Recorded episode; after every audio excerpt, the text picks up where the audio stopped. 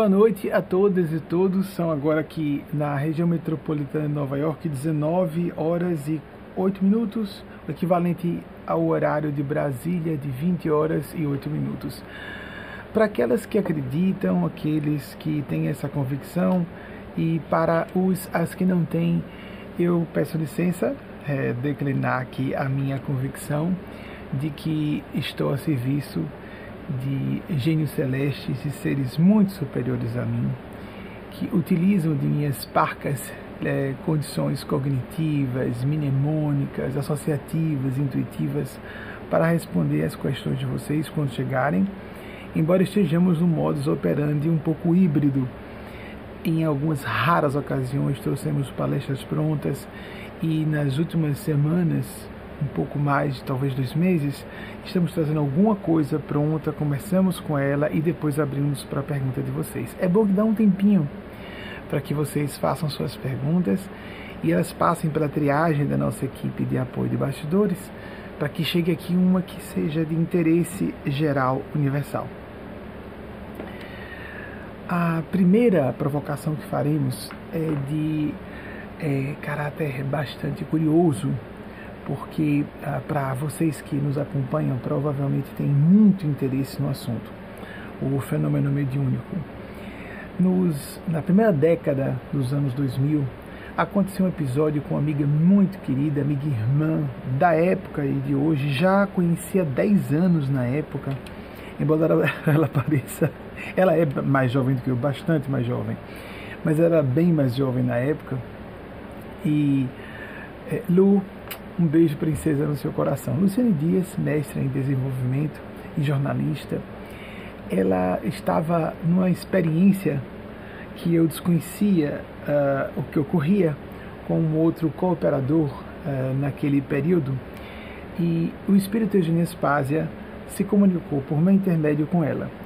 A minha intenção, o último propósito, não é exatamente falar da mediunidade, mas sim do que eu gostaria de apresentar sobre o espírito é, Eugênia Spásia. Wagner, eu estou achando essa lente me espelhando, me vendo, não gosto de me ver em espelho. Depois você tem que providenciar realmente trocar essa lente da próxima semana, tá certo? Aqui à vontade com vocês. Eu me sinto, vejam que paradoxo, ao mesmo tempo que reconhecendo a sacralidade daquele encontro numa assembleia de cristianismo primordial e ou tentando nos aproximar disso, naquele sentido que estamos debaixo de égide, de tutela desses seres do plano sublime. Concomitantemente, quero me sentir à vontade, espontâneo, porque as manifestações legítimas, autênticas, espiritualidade devoção têm esse caráter, têm esse cunho de espontaneidade contínua.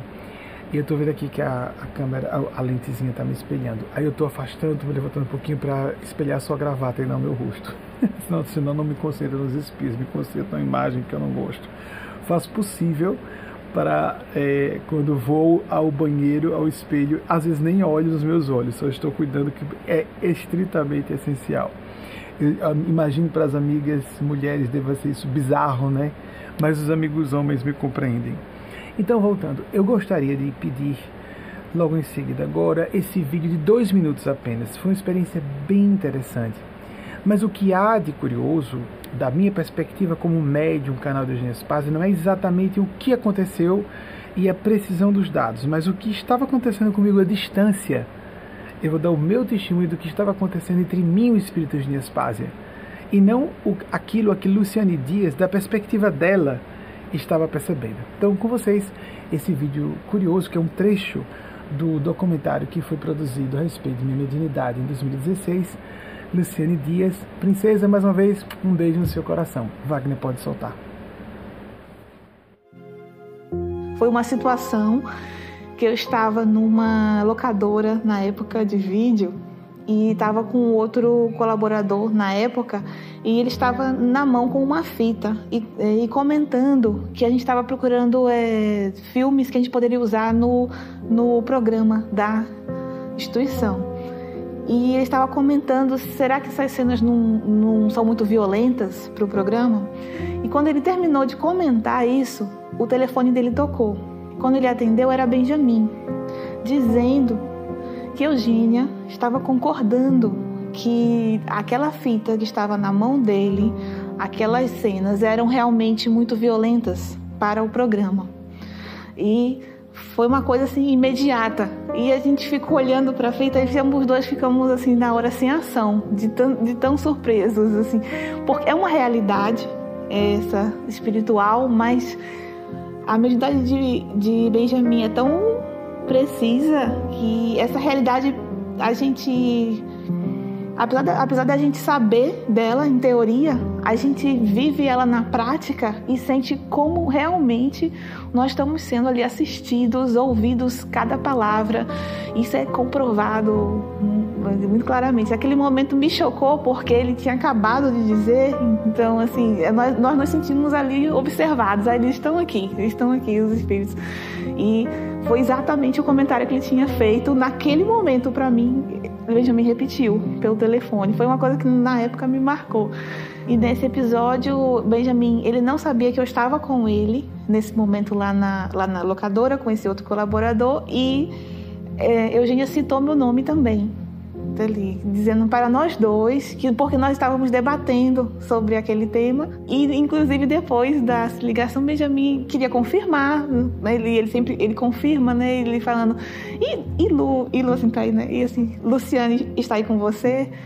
E ele ele quis confirmar todos os dados, né? Porque era um dado que ele desconhecia também. Vejam bem, essa experiência como ela apresentou, embora sempre é, miraculosa, por assim dizer. Não é, não é um fenômeno, fenômeno miraculoso, porque existe uma relação de causa e efeito, existem para aqueles no, que nós, de nós que acreditamos e não só acreditamos, sabemos que existe. Há seres que se comunicam utilizando pessoas dotadas de uma sensibilidade específica para o campo da interação interdimensões e que canalizam esses seres. Não nos qualifica em nada, é uma aptidão como qualquer outra. Assim como uma pessoa que tem uma inteligência, uma sensibilidade artística, uma sensibilidade para trato com pessoas, existe essa sensibilidade mediúnica.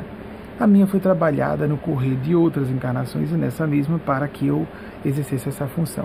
O que ela realmente falou foi interessante, sem dúvida. Eles estavam, para quem não prestou muita atenção, eh, esse cooperador e ela ele estava na mão com uma, na época das, das fitas VHS, com uma fita numa locadora, e o tema era muito violento.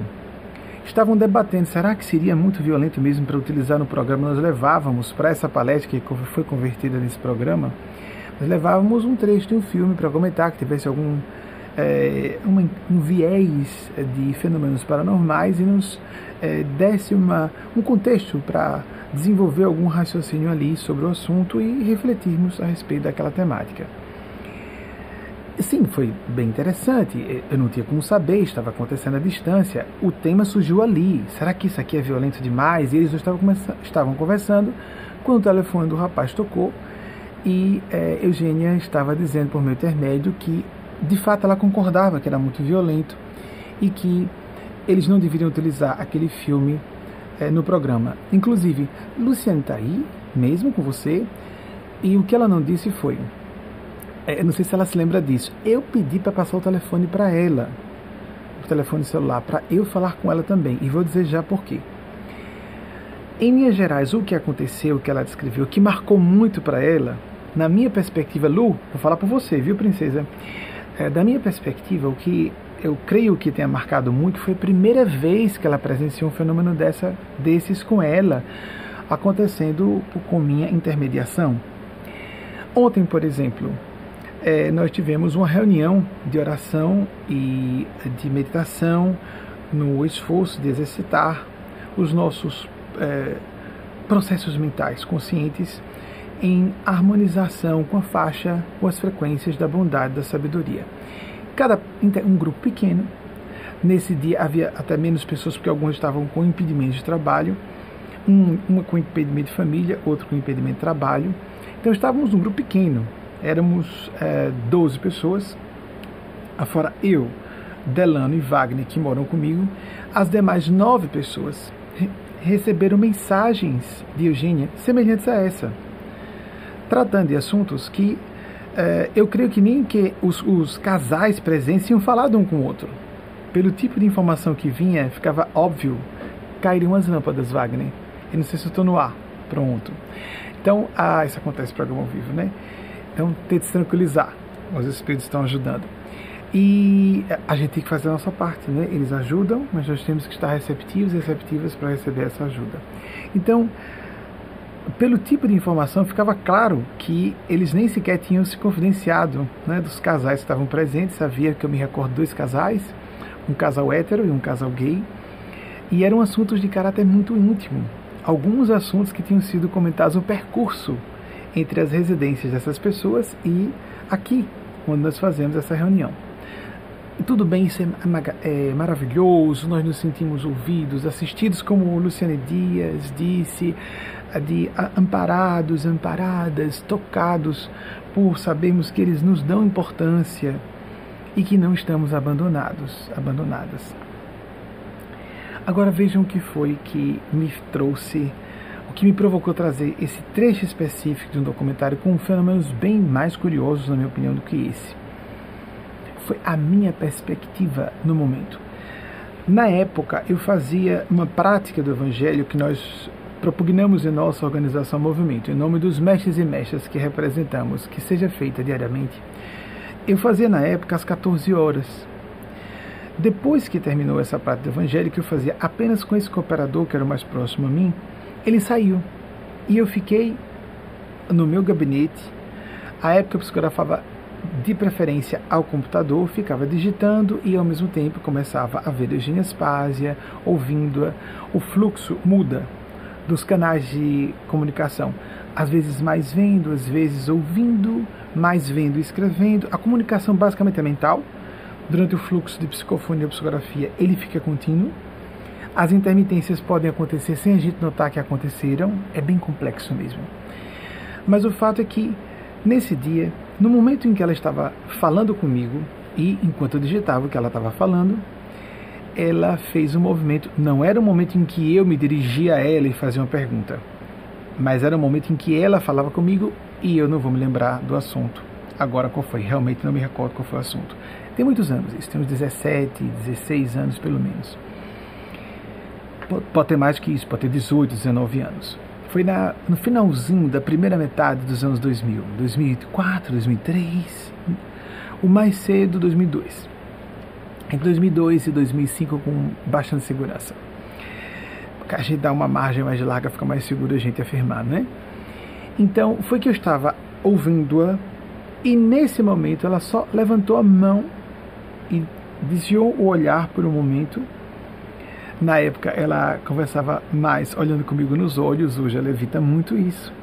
Me constrange, porque eu me sinto completamente despido e me, tendo, tenho uma tendência a me emocionar e é, pela vibração de bondade é, incompreensível, incompreensível, é, in, é, intraduzível em palavras. Mas na época ela conversava olhando nos olhos, então ela fez um movimento com a mão, como se dissesse, espere um momento. Desviou um pouco o olhar, mas amigos e amigas, um minuto, um, perdão, um segundo no máximo, meio segundo, foi o suficiente só para fazer isso e olhou de volta. Neste momento, Fulano, e ela narrou tudo o que estava acontecendo. Neste momento, Fulano, blá blá blá blá blá, está conversando com Luciane Dias e estão falando que o filme pode ser muito violento. Peço que diga a ele que concordo e que esse, essa não é uma alternativa para ser usada no programa. E o que é que eu considerei extraordinário? É que ela estava conversando comigo naquele momento. E para aquela época, isso me surpreendeu, não hoje que eu já estou mais acostumado. Eu já tinha, entretanto, por volta de 15 anos de convívio com ela. Mas muita coisa eu fui descobrir no correr dos anos e lá para cá. Então eu me surpreendi e disse: Uau! Você aqui conversando comigo está acompanhando o que está acontecendo à distância em uma locadora de vídeos e essa pessoa está com aquela outra e o assunto é esse e você já tem uma opinião a respeito de, uma, de, uma, de um tema polêmico ela acompanhou minha surpresa e Célia disse: Você poderia ligar, por favor? Eles não têm ego, não têm nenhuma expressão do que nós consideramos processamento mental emocional, ou seja, intelectivo, emocional, humano, normal. Telefonei havia acontecido. É sobre ele que eu gostaria de falar. O espírito Eugênio Aspásia, Wagner já resolveu essa lente, viu? Estar um pouco diferente, ele já resolveu. Ele substituiu aqui agora. O espírito Eugênio Aspásia é uma embaixadora da espiritualidade sublime, por assim dizer. São as é, expressões e, que nós aplicamos livremente à falta de termos melhores. Eugênia Spazia, por isso, faz a subscrição em nome de Maria Santíssima, ou Maria Cristo, como nós preferimos denominar, porque ela é uma mãe crística da humanidade também. Porque não pode haver um Cristo mulher, um Cristo mãe? É blasfemo dizermos que não pode haver um Cristo mãe. Jesus, o que Jesus diria sobre isso? O que Jesus tivesse entre nós hoje diria sobre isso? Pensemos. Ou seja, quem quiser discordar, discorde à vontade, mas tenha cuidado para não discordar com muita paixão porque essa paixão pode ser sacrílega. Então, Eugênia Spaz é que é representante não só de Maria Santíssima, mas dos Cristos Pais, Jesus e Gabriel, o pai de Nosso Senhor Jesus, assim entendemos, porque foi aquele ser que visitou Maria e por meios místicos, hoje ainda não compreensíveis para a ciência da agora, mas com boas metáforas, nem digo metáforas, boas analogias e os métodos de fertilização artificial, visitou-a e a fez grávida de Nosso Senhor Jesus. Muito bem, ela é representante dessa trindade crística, que nas religiões cristãs tradicionais é denominada de Santíssima Trindade. O Espírito de Eugênia Aspásia tem uma capacidade de ubiquidade, de estar em vários momentos, em vários locais ao mesmo tempo, ouvindo várias pessoas ao mesmo tempo. É um ser que eu diria a vocês, pela minha experiência com ela, supra-humano me sinto relativamente preparado para ler pessoas. Algumas amigas, mesmo íntimas, por exemplo, o casal dirigente foi um dos casais, o casal hétero que estava presente. É, não, tinha outro casal, eram, dois, eram três casais, dois casais héteros, um casal gay e outras pessoas que estavam sem seus cônjuges que não compõem a casa. Não é tão simples adentrar esse grupo fechado nosso, sobre o que nós vamos falar no final dessa palestra, trazendo outros assuntos e a pergunta de vocês. E é porque tinha um casal que só estava a moça tomando conta de um bebê em outro cômodo e uh, o cavalheiro, o esposo dela, numa atividade que ele não pôde se desvincular do trabalho. Muito bem. O casal que é mais antigo integrante desse grupo, eu me recordo da esposa, certa vez eu, com muita intimidade, disse: alertem-se. Falei sobre um certo agrupamento de pessoas e fiz uma radiografia psicológica com a ajuda dos espíritos, estamos correndo esse risco de acontecer isso, isso, isso. Porque tal pessoa vai agir dessa forma, tal outra pessoa está com essa intenção. Tá depois que eu terminei de fazer toda a narrativa do que poderia e para mim estava para acontecer, todas as pessoas explodiram, demonstrando no comportamento exatamente aquilo que eu havia dito, não por minhas percepções extraordinárias mas por representar esses seres que representam. E ela disse, fiquei pasmo, porque eu fiquei surpresa quando você foi colocar tudo aquilo sobre aquelas pessoas, nos alertando que iria acontecer, e de fato aconteceu. Pois bem, mas o que importa dizer? Esse ser que está por toda parte irradia-se, é diferente de planos mais altos, como o de Nossa Senhora, Nosso Senhor Jesus, o Arcanjo Gabriel. Existe uma hierarquia funcional, não de autoridade no sentido de poder, como entendemos as organizações aqui do domínio físico de vida, mas funcional. Quem tem mais potenciais intelecto-morais ou de inteligência e sentimentos, de percepção e de decisão, tem mais responsabilidade de servir aqueles e aquelas que estão em camadas mais baixas de entendimento, compreensão da realidade. Muito bem. Esse ser, para darmos uma ideia de quem seja e de por que é que esse trabalho ficou tão grande. Por isso que tem que falar aqui. Para que dizer que está representando esses seres? Porque eu não estou fazendo um trabalho de entretenimento aqui. Não é um mero canal YouTube. Não é um mero depois transforma em programa TV. O que eu publico não é simplesmente. não são simplesmente opiniões eu estou fazendo um trabalho de canalização de um domínio de consciência superior ao nosso humano. Tanto é que nós alcançamos muitas pessoas formadoras de opinião em diversos setores da sociedade, entre acadêmicos, cientistas, grandes políticos, influenciadores e influenciadoras digitais, pessoas de todas as camadas sociais, mas há um percentual significativo de pessoas, isso há décadas. Nunca foi e creio que nunca será um trabalho popular, porque feliz ou infelizmente a, a população ainda está perdida entre teorias de conspiração, entre o negacionismo científico, como estamos vendo acontecer dramaticamente nos dias de hoje, e extremismos do dogmatismo religioso e do fanatismo cientificista. Então, algumas pessoas mais desenvolvidas, com senso crítico mais afiado, nos acompanham há muito tempo. Elas nos procuram, me encontro com algumas delas. Muito pouco. Agora faço tudo mais à distância. Vivo semi-recluso há muitos anos, desde a década passada, isso ficou bastante. A virada dos anos 2000 para 2010, isso ficou bem acentuado. Mas o que quero dizer com isso? Nós respeitarmos essa fala, a gente precisa, não é? Tanto que nosso Senhor Jesus, quando esteve entre nós, e aqui fazemos um trabalho sem adesão a uma religião formalmente organizada, para que você fique livre, continue na sua religião sem culpa, sem conflitos. Se você gosta de sua igreja evangélica à distância, tem muita gente séria no evangelho que sabe que não pode aglomerar no Brasil sem vacinas. Pessoas que estão padres que estão oficiando suas missas à distância. Da mesma forma, doutrinadores espíritas estão fazendo isso à distância, doutrinadoras espíritas. É a palavra que se usava, agora falam de expositores e expositoras, mas chama-se de doutrina espírita. São doutrinas, as doutrinas evangélicas, a doutrina católica, a doutrina kardecista, são doutrinas religiosas. A feição científica do meio espírita quase morreu com Kardec, embora ele tenha criado um movimento científico na Sociedade eh, Espírita de Paris, ele dizia: Você é espírita de que religião? Aí uma pessoa dizia: Eu sou católico, eu sou evangélico, eu não tenho nenhuma religião, eu sou só espírita científico. Isso desapareceu. No Brasil é uma feição religiosa. Eu acho bom. Eu acho bom. Porque nós nos remetemos a Nosso Senhor Jesus de forma mais enfática. Mas nós não somos ligados ao movimento kardecista. As pessoas imaginam porque a gente fala de espírito, de mediunidade, é kardecista ou é espírita. Né? Não. O fenômeno mediúnico e espiritual não pertence a nenhuma religião. Todas as religiões tratam. A gente muda a nomenclatura. Alma dos mortos, espíritos, mediunidade. Ah, um vidente é uma pessoa dotada, tem um dom, um carisma.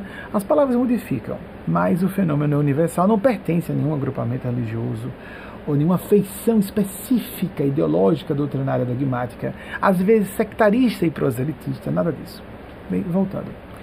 O espírito Eugênio Paz, em uma certa ocasião, é, aqui nos Estados Unidos, quando fazíamos uma espécie de trajeto em reflexão e oração com ela, que, como vocês vão ver na, no depoimento do próprio Wagner, meu cônjuge, ele está bem novinho ali, tem, uma gravação de cinco anos 5 ou 6, 5 anos, 5 anos, 5 anos agora. Mais novo do que é, né? Porque ele é 18 anos mais novo que eu. Quando nos casamos, ele tinha 20 e eu tinha 37.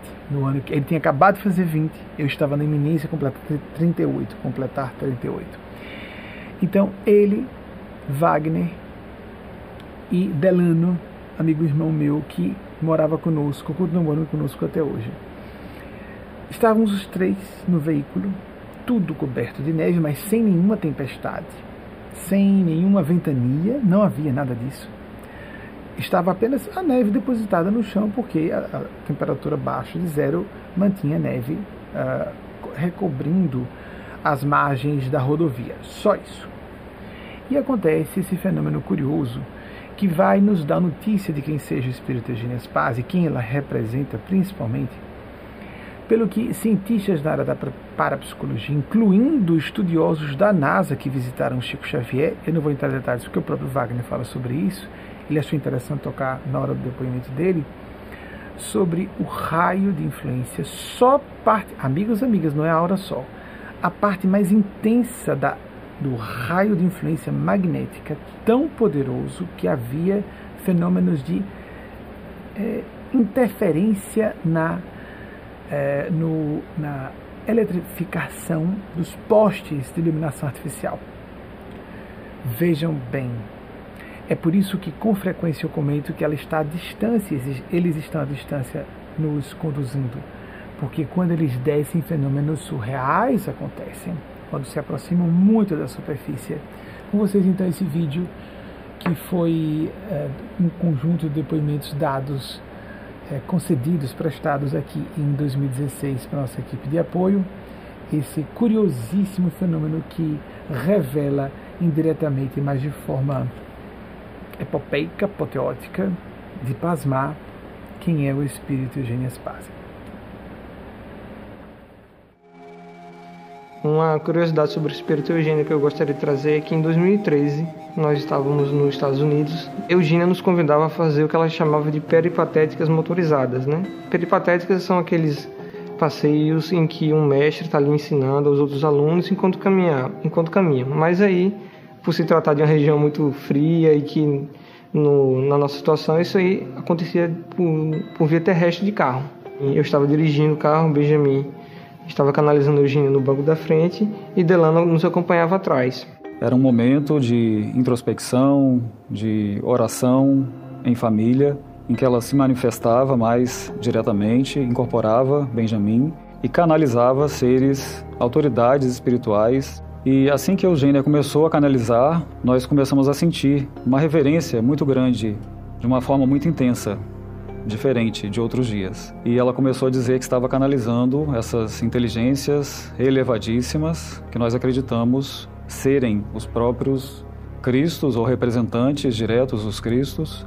E à medida que o transe se aprofundava, nós observávamos um fenômeno curiosíssimo. Durante a fala dela ali conosco, eu notei que postes estavam se apagando na rodovia.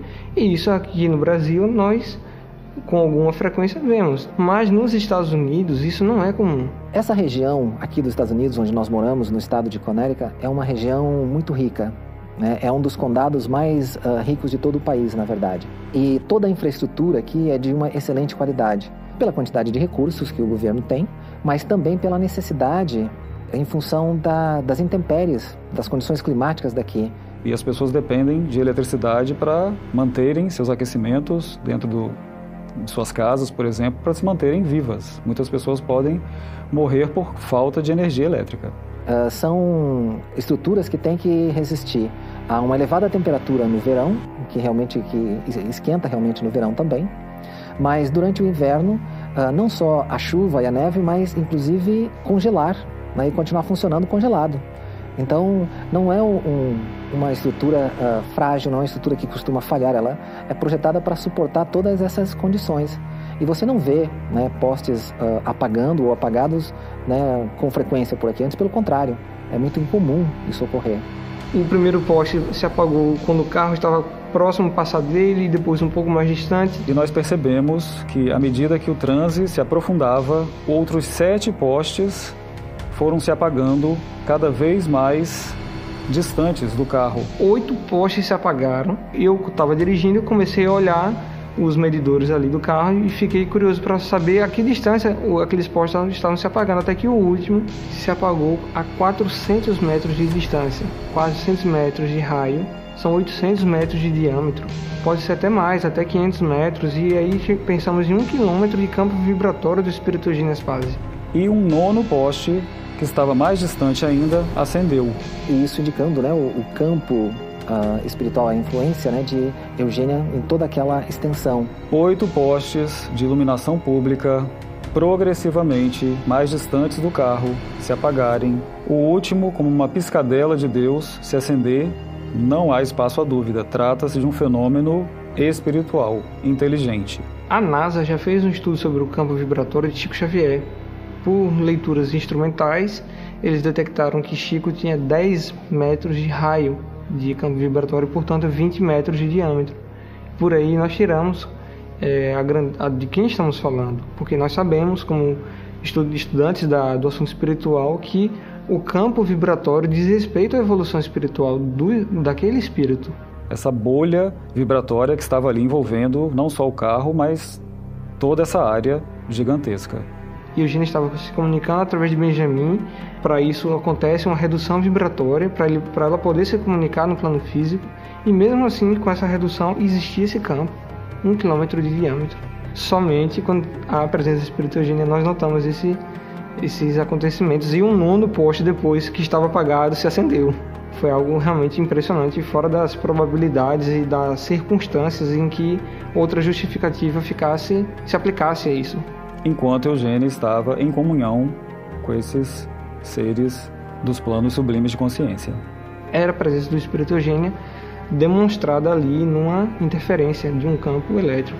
Depois uh, aconteceu em menor escala. Normalmente quem costuma conduzir Benjamin de onde ele está hospedado até o, as atividades que ele desempenha aqui nos Estados Unidos, sou eu que normalmente vou dirigindo, né, vou junto com eles. Então, muitas vezes, principalmente na, na parte da vinda, Benjamin vem uh, em oração, em sintonia com Eugênia, muitas vezes canalizando Eugênia, uh, seja sobre mensagens que vão ser passadas ou sobre detalhes para as pessoas, mensagens pessoais. Ele está ligado aos benfeitores espirituais, de uma maneira ou de outra. Nós vínhamos, uh, essa foi a que mais me chamou a atenção, porque ocorreu mais vezes, que eu tenho a impressão que foram três vezes ao longo do percurso um poste se apagou quando nós nos aproximamos. Né? Ele disse: Olha, Eugênia está tá aqui, está se manifestando e eu percebi que, é, eu vi né, também que um, um poste se apagou. Quando nós chegamos, estávamos chegando ao nosso destino, tinha um que estava apagado, como eu disse que é incomum, né? E se acendeu. Ele ah, tá. Né? É realmente é como se fosse, ó, é para dizer, não, é, somos nós mesmos, né, que estamos fazendo isso. Aí as conclusões cada um faça por si, mas isso revela essa influência espiritual, esse poder espiritual, essa bolha vibratória que estava ali envolvendo não só o carro, mas toda essa área gigantesca, enquanto Eugênia estava em comunhão com esses seres dos planos sublimes de consciência. Agora vejam, amigas e amigos, alguém pode dizer que é mera coincidência. Vejam que Marconi falou comigo em reservado na época. Ele nunca, em mais de 20 anos de América na época, agora tem mais de um quarto de século aqui, ele nunca tinha presenciado um poste se apagar. Só para vocês terem uma ideia de como é raro. E ele presenciou um episódio em que três apagaram e um quarto acendeu com ele, foi menor, em que ele estava presente no carro.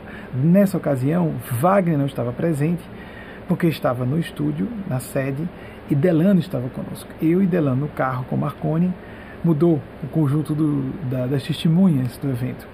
E ele já achou surreal. Eu nunca vi um poste apagar aqui, muito menos um percurso apagar em, apagar em si três e um quarto acender. Lembremos que tudo isso pode ser considerado casual. Talvez quem fala casual, Deus a coincidência, né? A gente está fugindo ao princípio de lógica, porque nós estamos ignorando a lei das probabilidades matemáticas. E se nós ignoramos as leis matemáticas, nós estamos renunciando ao pensar racional e então também não podemos buscar lastro científico para coisa alguma em nossas vidas. É simples assim porque esses fenômenos acontecem com uma frequência extraordinária, desses mais chamativos externamente. Eu conheci esse campo vibratório quando ela está revelando essas autoridades, canalizando essas autoridades, e sabia que era muito maior, por exemplo, do que os quarteirões de, da cidade natal minha, Aracaju, imenso campo. Eu conseguia perceber mentalmente que campo vibratório colossal é esse? E ela estava canalizando esses seres mais altos ainda nessa hierarquia de desenvolvimento espiritual. Quem é esse ser? Porque na época, quando ela disse isso, isso ninguém presenciou, eu fui o único testemunho, a única testemunha, eu sou o único que posso dar esse testemunho sobre isso. Meu Deus, que coisa colossal! E ela disse, alguém disse que era para tirar o programa do ar. Ele disse, olha, eu já disse a você, tenha cuidado eu estou representando autoridades espirituais que concedem poder a quem quer que seja aqui embaixo. Nossas vidas físicas estão na mão desses seres. Eles querem que continue. É para tirar do ar. Quando eu entrei no ar, e um desses seres chegou com Eugênia e eu senti todo aquele campo mental gigante. Ele disse: Não tire do ar. O que aconteceu é que na semana seguinte, aquela pessoa que era dirigente de, um, de uma televisão, já passei por várias emissoras de TV, e duas redes nacionais. Agora estamos dedicados às mídias sociais, às redes sociais. Acho que isso que é bom, que nos dá não tanta visibilidade nessa época, nem que os fenômenos estão mais extraordinários, como os furacões desviados por Eugênio Spaz em nome de Jesus que calou as tempestades, é só procurar no site. Não, não dá mais para a gente inventar, esconder ou forjar fenômenos que são pesquisáveis na internet, não é? Vocês podem procurar endossos divinos que estão no nosso site, no YouTube, etc. E o que aconteceu é que, na semana seguinte, toda uma oligarquia política em nosso estado relacionada àquele diretor despencou num escândalo e, de fato, o programa continuou no ar. Se nós, não importa que acreditemos ou não, não importa. Eu avisei esse diretor vez, cuidado, vai acontecer. Aí a pessoa pensa assim, ah, uma jogada para poder eu me submeter. Tá certo, faça. E as consequências vêm, vêm. Nós estamos acostumados a lidar assim. Se o assunto é profissional, a pessoa fica à vontade, né? É, de, de ser cuidadosa, para poder não perder o emprego, não perder um cliente. Se é uma questão familiar, para ficar tudo de boas e minha esposa não fazer greve do, do doce à noite, não é? Excelente. Mas quando se trata de espiritualidade, a gente fica à vontade, não. Eu não acredito. Não tem consequência. A lei do retorno existe. Quer acreditemos, quer não a lei, seja a lei de causa e efeito, a lei do retorno, a lei do karma, não importa, existe, existe. Existem essas autoridades celestes, existem, demos o nome que quisermos, anjos, espíritos, santos de Deus, o próprio Espírito Santo de Deus. E eu sugiro às pessoas que gostem de brincar de religião, eu proponho algo mais ousado, é, que demonstre a coragem, integridade e honestidade de vocês. Brinquem com Maomé, que isso mostra que vocês não estão preocupados covardemente em zombarem de coisas sagradas sem sofrerem consequências. Isso é coragem. Isso é espírito livre de crítica. Porque se nós somos realmente humanitários e conscienciosos, ateus, ateias ou não, nós respeitamos no mínimo sentimentos de pessoas que têm fé. O que não nos merece nenhuma consideração é fanatismo e postura discriminatória, ódio e falta de atitude é, humana disfarçada de religião. Jesus foi contra isso. É bem diferente. Faça a sua crítica a religiosos e religiosas convencionais que não estejam se portando à altura da dignidade humana para ainda se, se proporem a representar a espiritualidade e a divindade. Para com essa coisa de forjarmos santidade antes de sermos mentalmente sãos. Depois disso, porque nós vamos falar sobre os Paz no final, e para abrir as perguntas de vocês, que que está demorando um pouquinho no aspecto de ter mais opção de seleção de perguntas. Os espíritos pediram que nesse período caiu de novo a luz, Wagner. Eu vou continuar aqui ao vivo, né, gente? Vai ter então com esse problema aqui de eletricidade, não sabemos o que é.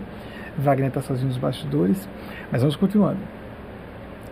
Os espíritos têm pedido para eu trazer atualidades que tenham uma perspectiva e estejam debaixo da tutela e os fenômenos elétricos também podem estar acontecendo, né? Pra, será justamente hoje? Alguém pode até imaginar. Não, isso aí eles arranjaram, né? Tudo bem, a pessoa pensa o que quiser. Quem vive armando cilada né, para os outros, facilmente tem esses pensamentos. E como existem charlatães em toda parte, inclusive nessa área de espiritualidade, darão severas contas. Não se brinca com a boa fé das pessoas. Não se brinca com a fé das pessoas. Há pessoas espoliando pessoas simples seja para se locupletarem, construírem fortunas ou fazerem da religião palanque para a vida pública e o poder público. São áreas distintas vocacionais. O trabalho da vida pública, no sentido de política mesmo, em quaisquer esfera de poder, por meio de pleito popular, para uh, o Poder Legislativo por meio de concurso público no campo do Judiciário ou do Executivo, que acontece também por meio de pleitos populares de eleição, é, é uma missão importante. Eu não sou favorável a misturarmos as coisas. Se alguém quer enriquecer, procure um trabalho empresarial decente, existem caminhos. Esse é um propósito. Eu quero ficar rico. É uma coisa espiritualmente nobre, mas não é indecente. Eu quero ter poder. Procure usar o poder para fazer o bem comum, mas misturar religião e poder não me soa correto. É uma opinião minha. Não sei se é minha opinião ou das forças que eu represento. Fica ao vedrio das amigas e amigos ao talante do seu gosto pessoal, avaliarem com dentro do sacrário de suas consciências se eu estou apresentando meramente um parecer idiosincrático pessoal ou se estou reverberando uma fala do céu. Jesus está muito triste com aquelas e aqueles, boa parte daquelas e daqueles que dizem representá-lo. Muito triste. Porque não quer castigar ninguém, nem as forças do céu querem castigar ninguém. Mas no momento em que a pessoa sai do espectro da misericórdia divina, está já por leis espirituais automáticas, assim como a lei da gravidade. Se eu me lanço de uma altura, eu caio e me arrebento. Ponto. Já estou me colocando no campo da justiça implacável de Deus. Então, entre as atualidades, eu gostaria de destacar com muito gosto na Comissão Parlamentar de Inquérito a participação da doutora Luana Araújo, a brilhante infectologista que pipocou na internet. Que coisa justa, não é? Às vezes, a gente vive numa era e vários é, acadêmicos muito preocupados nessa era em que a celebridade não está vinculada necessariamente a talento. As pessoas são boas empresárias em verificar o que é que faz, dar, fazer mais inscrições. Ou, né? A pessoa está condicionada a sucesso, só. Então, a fama vinculada à fama, como uma indústria de atenção. No passado, as pessoas ficavam famosas por mérito, por um talento excepcional. Hoje, não. Há um bom tempo, alguns decênios, existe uma indústria, já no século XX existia isso a pessoa conseguir aquele empresário que iria abrir as portas e pá, jogar a pessoa. E aí nós vimos, até hoje temos isso, desde o século XX, na segunda metade do século XX estava claro isso. Pessoas péssimas cantoras, péssimas atrizes, péssimas dançarinas, ícones. Por quê? Eram boas empresárias de suas carreiras ou estavam com bons empresários. Bem, mas aí a doutora Luana Araújo deu um show. E digo a vocês, como uma, um apaixonado pela defesa da feminilidade das mulheres. E com muitas amigas e amigos médicos que estavam passando um vexame, eu me senti junto com eles e elas, passando aquela angústia, meu Deus, essas duas mulheres antes médicas, a esses nomes. Amigos, amigas, eu sei que pode soar estranho, porque todo mundo sabe quem são as outras duas médicas que depuseram na CPI. Mas eu não vou declinar os nomes, me permitam. Quem quiser pesquise, né? Eu não vou. Se eu estou fazendo apontamentos críticos, que devo, é minha função aqui, e estamos numa sociedade livre, democrática, espero, no Brasil, né? E estou aqui nos Estados Unidos, daqui estou falando para vocês. E no Brasil se deve fazer isso também, em defesa da democracia. E se a pessoa está se sentindo é, injustiçada, demonstre, prove. Muito bem a doutora Luana Araújo veio limpar as duas coisas. Há médicos e médicas decentes e capazes, sim, lastreados na ciência, sim. Houve a fala cínica de um senador de que a ciência está dividida. Em que lugar do mundo a ciência esteve dividida? Há livre fluxo de debate na ciência para que evidências sejam trazidas a lume e depois de certos experimentos serem feitos e repetidos em vários centros, ponto se torna um assunto pacífico e indiscutível, até que haja uma prova em contrário. Ponto. Não existe divisão na ciência. Socorro. E a pessoa que disse isso, creio que sabe disso. É por isso que eu disse que foi uma atitude cínica, não sei de quem. Muito bem. A doutora Luana Araújo, e achei interessante, se permitam falar na condição de homem gay, linda, sexy, jovem, arrumando cabelo, às vezes tirava máscara, um rosto lindo, e, e pá, ciência, ciência, ciência, com mestrado nas mais importantes uh, universidades do mundo em medicina e celebérrima e com uma reputação uh, extraordinária no, no, universo científico internacional da medicina, a Joan Hopkins, e infectologia especificamente. As respostas prontas, porque às vezes a pessoa tem um grande saber científico, mas tem dificuldade de articulação, de demonstrar isso. Uma habilidade de fala, não era só alguém elogiou o português, não, não, não, não era só o português, era a capacidade de raciocinar com clareza, isso é estrutura linguística, uma capacidade de traduzir em palavras assuntos às vezes complexos e com uh, é, boas analogias didáticas. É, eu acho que uma daquelas que rolaram muito na internet, né, ela dizia que nós estamos aqui discutindo mais ou menos de que, de que borda da, de que borda da, tela, da Terra plana nós vamos pular. Foi é, magnífica, magistral. Luana, se você chegar a ver isso, um beijo no seu coração, parabéns. Porque quando eu via mulheres, e mulheres médicas, fazendo, fazendo vergonha, criando horror à nossa condição de brasileiros e brasileiras, você veio lavar isso para mostrar, gente, tem um outro lado, tem gente decente, coerente, consistente em suas falas. Tanto é que ela tem respostas seguras, não arrumadas, não é, é, engomadas para parecerem bonitas, não é? Ou não no pló, pló, pló, blá, blá, blá das, da, das, das frases prontas de efeito. Ela estava realmente respondendo com conhecimento de causa. Mas gostei que teve um momento em que, por gentileza e também por elegância e autodefesa, ela se manteve política onde precisava, política no sentido amplo, de não vou me indispor com essa ou aquela pessoa no poder. E ela disse: não estou falando que haja má fé por parte dos gestores, muito distinto ela dizer isso. Não era função dela, ela estava ali como uma cientista ela foi convidada e como cientista de uma especialidade muito pertinente à pandemia. Não, não estou dizendo que haja má fé, não estou dizendo que haja má fé, é desinformação. Desinformação. Ela foi gentil. Então o senador Rogério Carvalho, por sinal do meu estado, disse alguma coisa interessante sobre isso. Tem negacionismo sim. É, tem, tem negacionismo querendo dizer, há pessoas que mesmo informadas, mesmo com saber científico na área, se, se indispõem com a ciência, estão uh, interferindo para mobilizar um poder genocida. Tem. Vocês devem ter acompanhado a, o vídeo que viralizou na internet nessa semana, em que um gabinete paralelo havia um virologista. Não, não era só infectologista, vocês percebem? Um infectologista pode estudar, estou falando como leigo, amigas e amigos, mas pode estudar todas as doenças infecciosas de origem fúngica, bacteriana, virótica também é esse é um virologista, especificamente um, uma pessoa que tem expertise na área de vírus. E a Covid-19 é uma, uma enfermidade de origem viral. Um virologista propondo tratamento precoce, combatendo ali, num grupo de pessoas que estavam combatendo, não sei que grupo de pessoas é esse, ninguém sabe, né?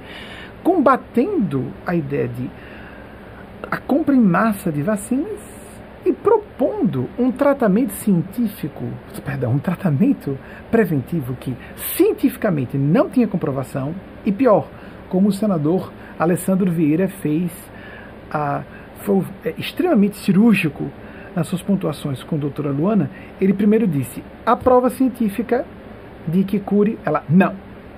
Pelo contrário, a prova científica que não cure, sim. Então tem as duas coisas.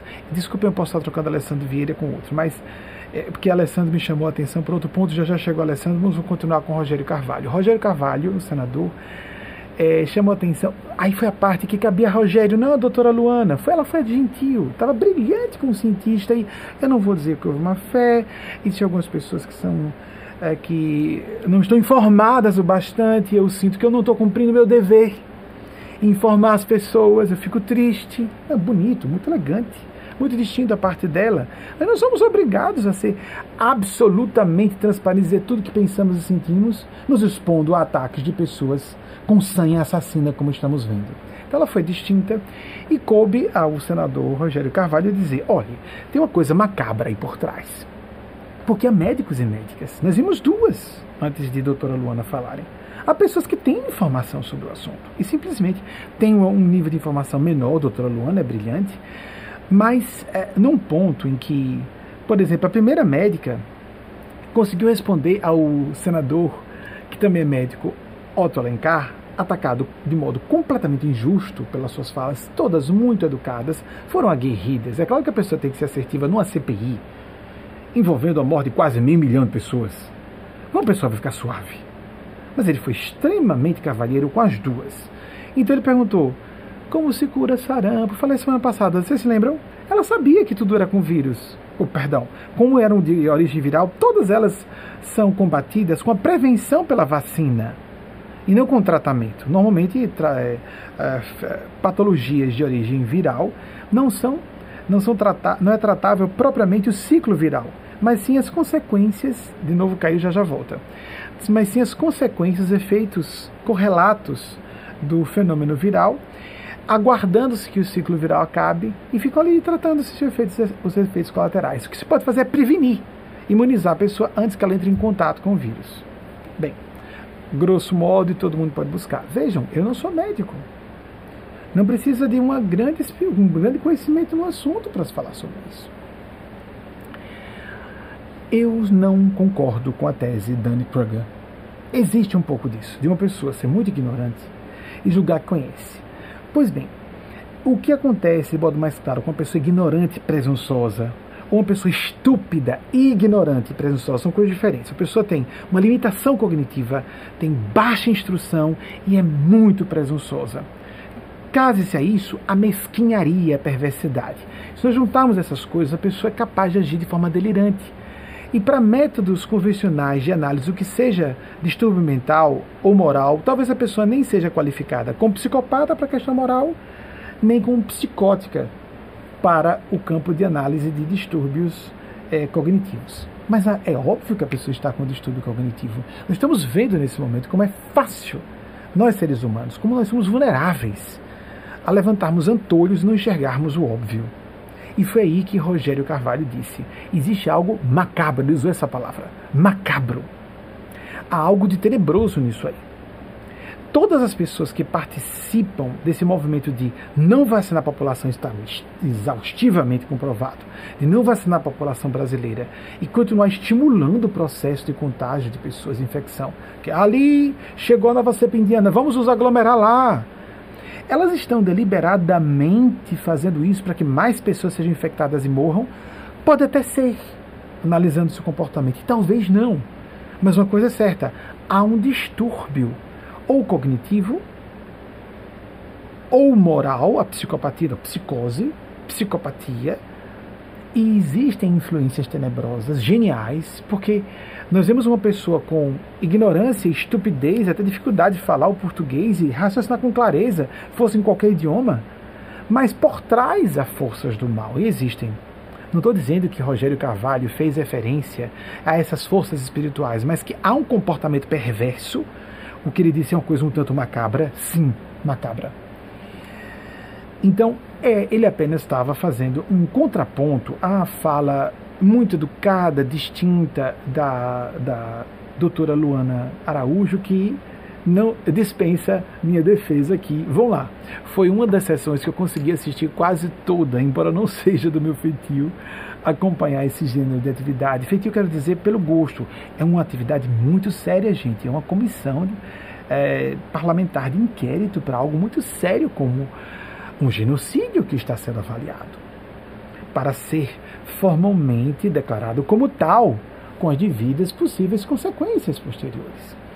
Mas o que eu queria falar mais foi do senador Alessandro Vieira, que muito distintamente, muito distintamente, eu vejo como um cavalheiro. Ele, é, ao começar, pelo que eu me lembre e do que eu vi, porque eu pulei alguns pedacinhos dessa sessão, ele foi a primeira pessoa que chamou a atenção para o fato de, de forma tão extraordinariamente é, é, vou usar a palavra consistente, mas vamos colocar, para não parecer que eu estou apenas colocando adjetivos. Realmente ela estava apresentando domínio do assunto. Chamou atenção para o fato de ser uma mulher, e uma mulher jovem. Aí ele disse: Eu tenho três filhos. Duas são meninas de 12 e 16 anos. Fico muito satisfeito. Antes de começar a falar ali, e de falar rapidamente, só para jogar bola para ela continuar fazendo um trabalho excelente. Luana, meus parabéns. Porque a questão, não preciso ser mulher para ter ficado honrado. Eu estava ofendido em minha dignidade humana porque as mulheres estavam passando vergonha em público para não passar para misóginos e machistas. Está vendo como é mulher? Mulher assim? Tão, tão broncas? Tão pérfidas? Não, há pessoas broncas e pérfidas, ou irresponsáveis ou antiéticas. E não por serem mulheres, muito menos por serem médicas. Então, graças a Deus. Apesar de todas essas falas estranhas, não é? O que aconteceu? Copa América. Gente, o que está acontecendo? O exército decidiu não punir Pazuello. É, estamos é, num filme de Tim Burton. O que está acontecendo? Aquela distopia que fala há alguns meses, não é? É um filme de terror, não é? E o Conselho Federal de Medicina se pronuncia dizendo que houve desrespeito às médicas que são uma, um escândalo para a classe médica, os médicos e médicas no Brasil inteiro estão indignadíssimos, indignadíssimos com toda a razão de ser. Então, achei magnífica a interferência de Alessandro. Ele fala cirurgicamente. É impressionante a fleuma dele, que ele fica assertivo, uh, assertivo no sentido disso, um, um, tom de agressividade, sem sair do, do tom. Não é uma fleuma, isso é, é magnífico. Porque observem, as pessoas que estão afobadas na, na CPI, ou que se afobam em alguns momentos, são as pessoas que estão def defendendo o bem público. Já observaram? Observem.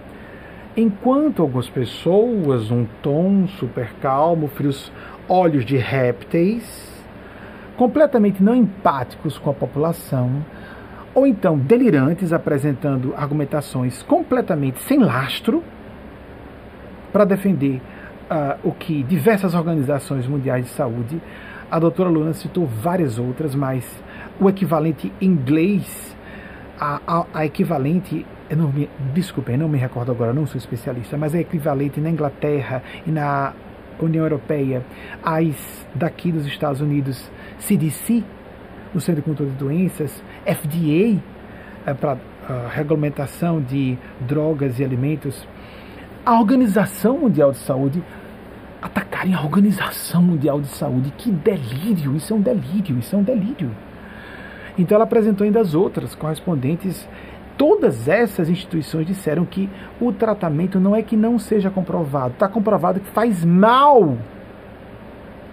Experimentos científicos são assim: depois que são apresentados, outros centros vão verificar e aquilo é checável. Ponto. Não se discute mais. Na liberdade do médico, vou passar aqui é, formicida. Eu tenho liberdade, autonomia médica para passar formicida para tratar a sua enfermidade. Não, não se pode ter liberdade, autonomia que comprovadamente sabe-se que é venenosa aquela prática medicamentosa. Porque medicamentos, farmacologia, vocês devem ter notícia aproximada de que fármacos normalmente são substâncias que são potencialmente letais elas têm que ser dadas na dose certa para os pacientes com enfermidades específicas, porque senão elas matam o paciente. Então não pode se falar de autonomia médica num assunto grave como esse. Isso é um delírio. Se um grupo de médicos defende, um número muito maior, em milhares de médicos, está completamente contra.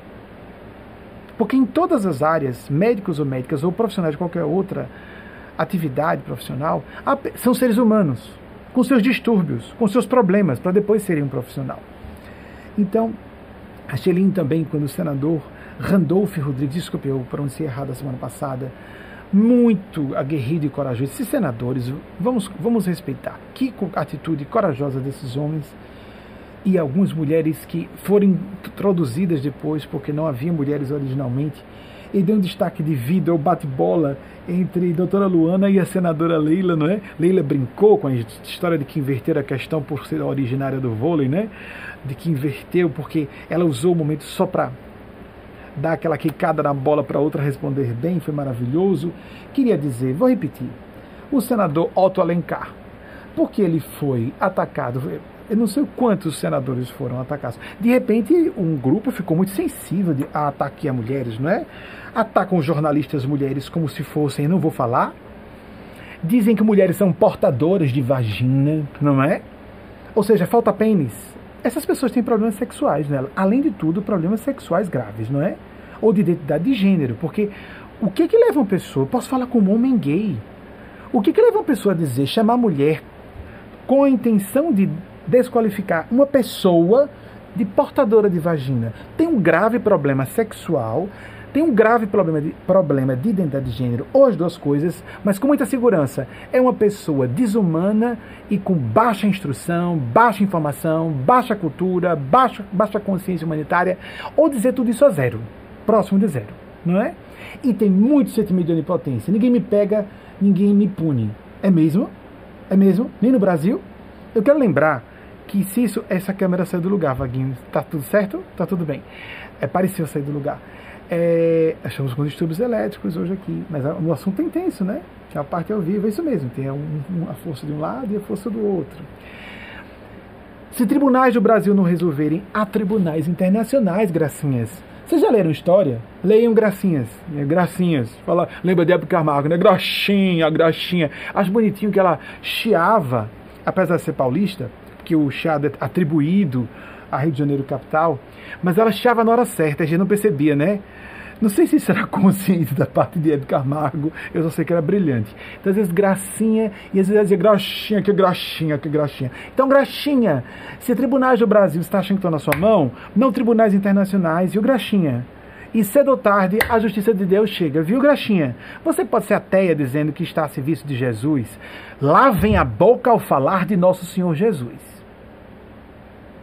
Lavem a boca ao ousarem falar do nosso Mestre Senhor Jesus, porque ele existe. E ele é misericordioso e bom, mas as leis de justiça, ele pegou, ele fez com cordas um chicote, revirou as bancas do templo. Estão lembrados disso?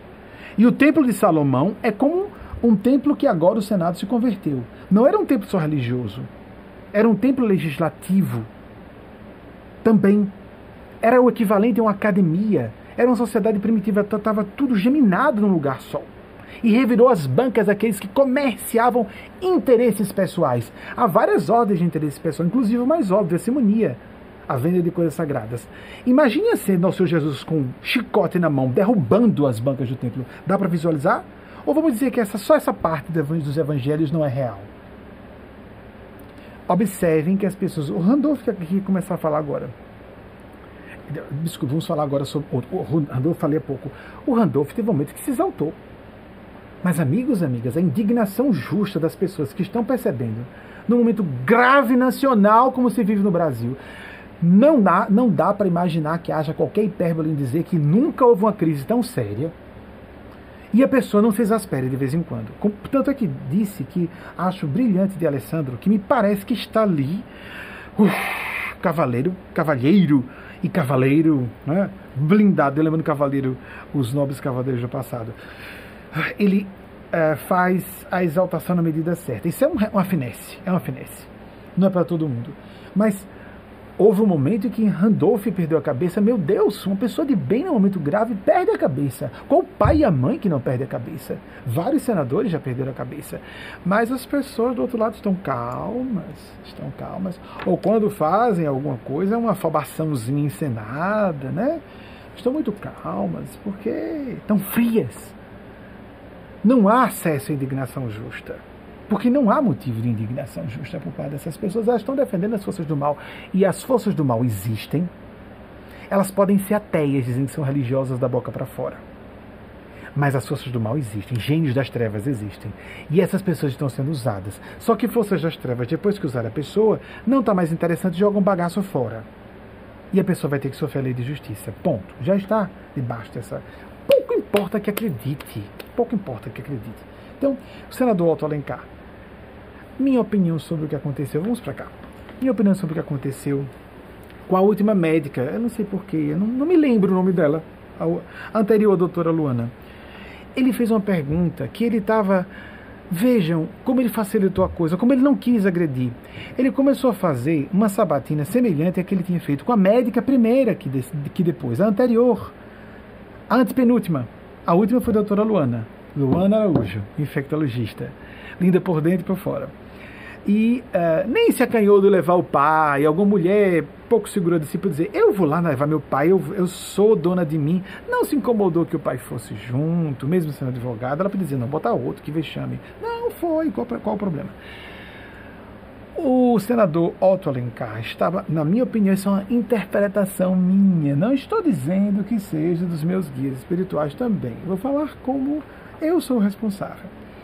Na minha opinião, ele estava tão desinteressado em desqualificar ou em constranger a segunda das três médicas que ele começou a repetir essa batina que ele começou com a primeira. Aí ele fez uma perguntinha bem simples que alunos de ensino médio respondem, talvez até de acordo com a. Não, não sei como está a grade curricular hoje, talvez alunos do final do ensino fundamental pudessem responder. Muitos respondem tranquilamente com facilidade. Doutora, vamos começar. Qual a diferença entre protozoário e vírus? No meu entender, ele estava querendo dizer, ela ia explicar o que era a diferença e iria usar o argumento que, ela, que ele utilizou com o anterior. de que não se poderia, para combater uma enfermidade de origem viral, uma, medicamentos que são utilizados para doenças provocadas por protozoários. Só isso. Mas em qual surpresa dele? Quando ele perguntou qual a diferença entre protozoário e vírus, uma médica, médica, não soube responder. Uma médica. E ele começou a ficar indignado. Doutora, peraí, não, você é médica, a senhora é médica. Senhora, Vossa Excelência, senhora, Vossa Excelência. A senhora é médica, por favor, me responda qual a diferença entre um vírus e um protozoário. protozoário. Quando foi que ele foi desrespeitoso? Ela começou a falar, não, vamos voltar a outro assunto. Não, não, não, outro assunto não. Volte e responda qual a diferença entre um protozoário e um vírus, que ele tomou um susto. A minha opinião é que ele se surpreendeu. Ele não esperava que chegasse a ignorância a esse nível. Mas uma ignorância nesse nível, de uma pessoa que assume posição de influência diante da determinação de políticas públicas no campo sanitário, isso é um delírio de responsabilidade, irresponsabilidade e inconsciência. Ponto. Nós estamos que de repente a pessoa ficou sensível com mulheres. Não, esqueçamos o gênero. Ele estava falando com uma pessoa da, profissional da área de medicina. Graças a Deus chegou a doutora Luana para limpar isso.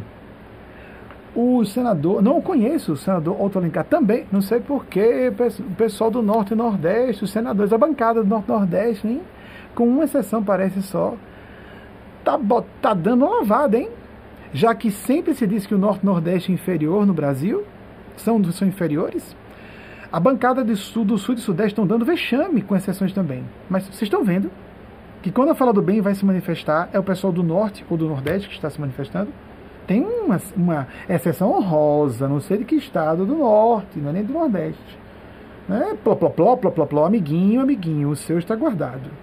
Quer você acredite ou não. Amiguinho, amiguinho. Riam friamente façam cômputo do quanto estão recebendo para fazer o que estão fazendo. Porque nunca houve uma, um governo tão corrupto como esse. Se a questão é corrupção, a corrupção está em casa, está aumentada exponencialmente em relação a governos anteriores. Viu, amiguinhos, amiguinhas? Para quem está muito preocupado com a moral nacional, a corrupção está deslavada em caráter exponencial. Ou seja, não adianta só multiplicar por 10, não. A gente bota elevado a 10 ou quantas vezes aquilo vai ser elevado a tanto. Muito bem. E achei interessante quando sobre isso o senador Omar Aziz, olha, Otto Alencar, vou dizer a vocês, Rogério Carvalho de Sergipe, Alessandro Vieira de Sergipe, embora tenha nascido em Rio Grande do Rio Grande do Sul, mas chegou com três anos em Sergipe. Randolfo Rodrigues se apresenta como amapaense, embora tenha sido. É natural que a pessoa se diga, porque viveu a vida inteira lá, embora nascido em Pernambuco, nasceu no Nordeste, mas se identificou com o Norte e viveu no Norte. Otto Alencar da Bahia, Omar Aziz, que você está agora, do Amazonas. Omar Aziz, um momento bem suavemente. O bom político, né? Nesse momento, sim, eu não estou defendendo a pessoa por inteiro, mas tem que se falar.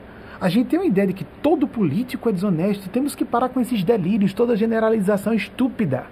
Há pessoas indecentes e decentes em todas as áreas da ação humana e do saber humano. Vimos duas médicas dizerem horrores. Quando estamos falando de morte de pessoas aos milhares, por ações que já estão comprovadamente é, letais. Não, não só que não há comprovação de que funciona, com comprovação de que favorece a quantidade maior de mortes. Ponto. Ponto. Não há divisão na ciência. Ponto. Isso é um absurdo. Muito bem.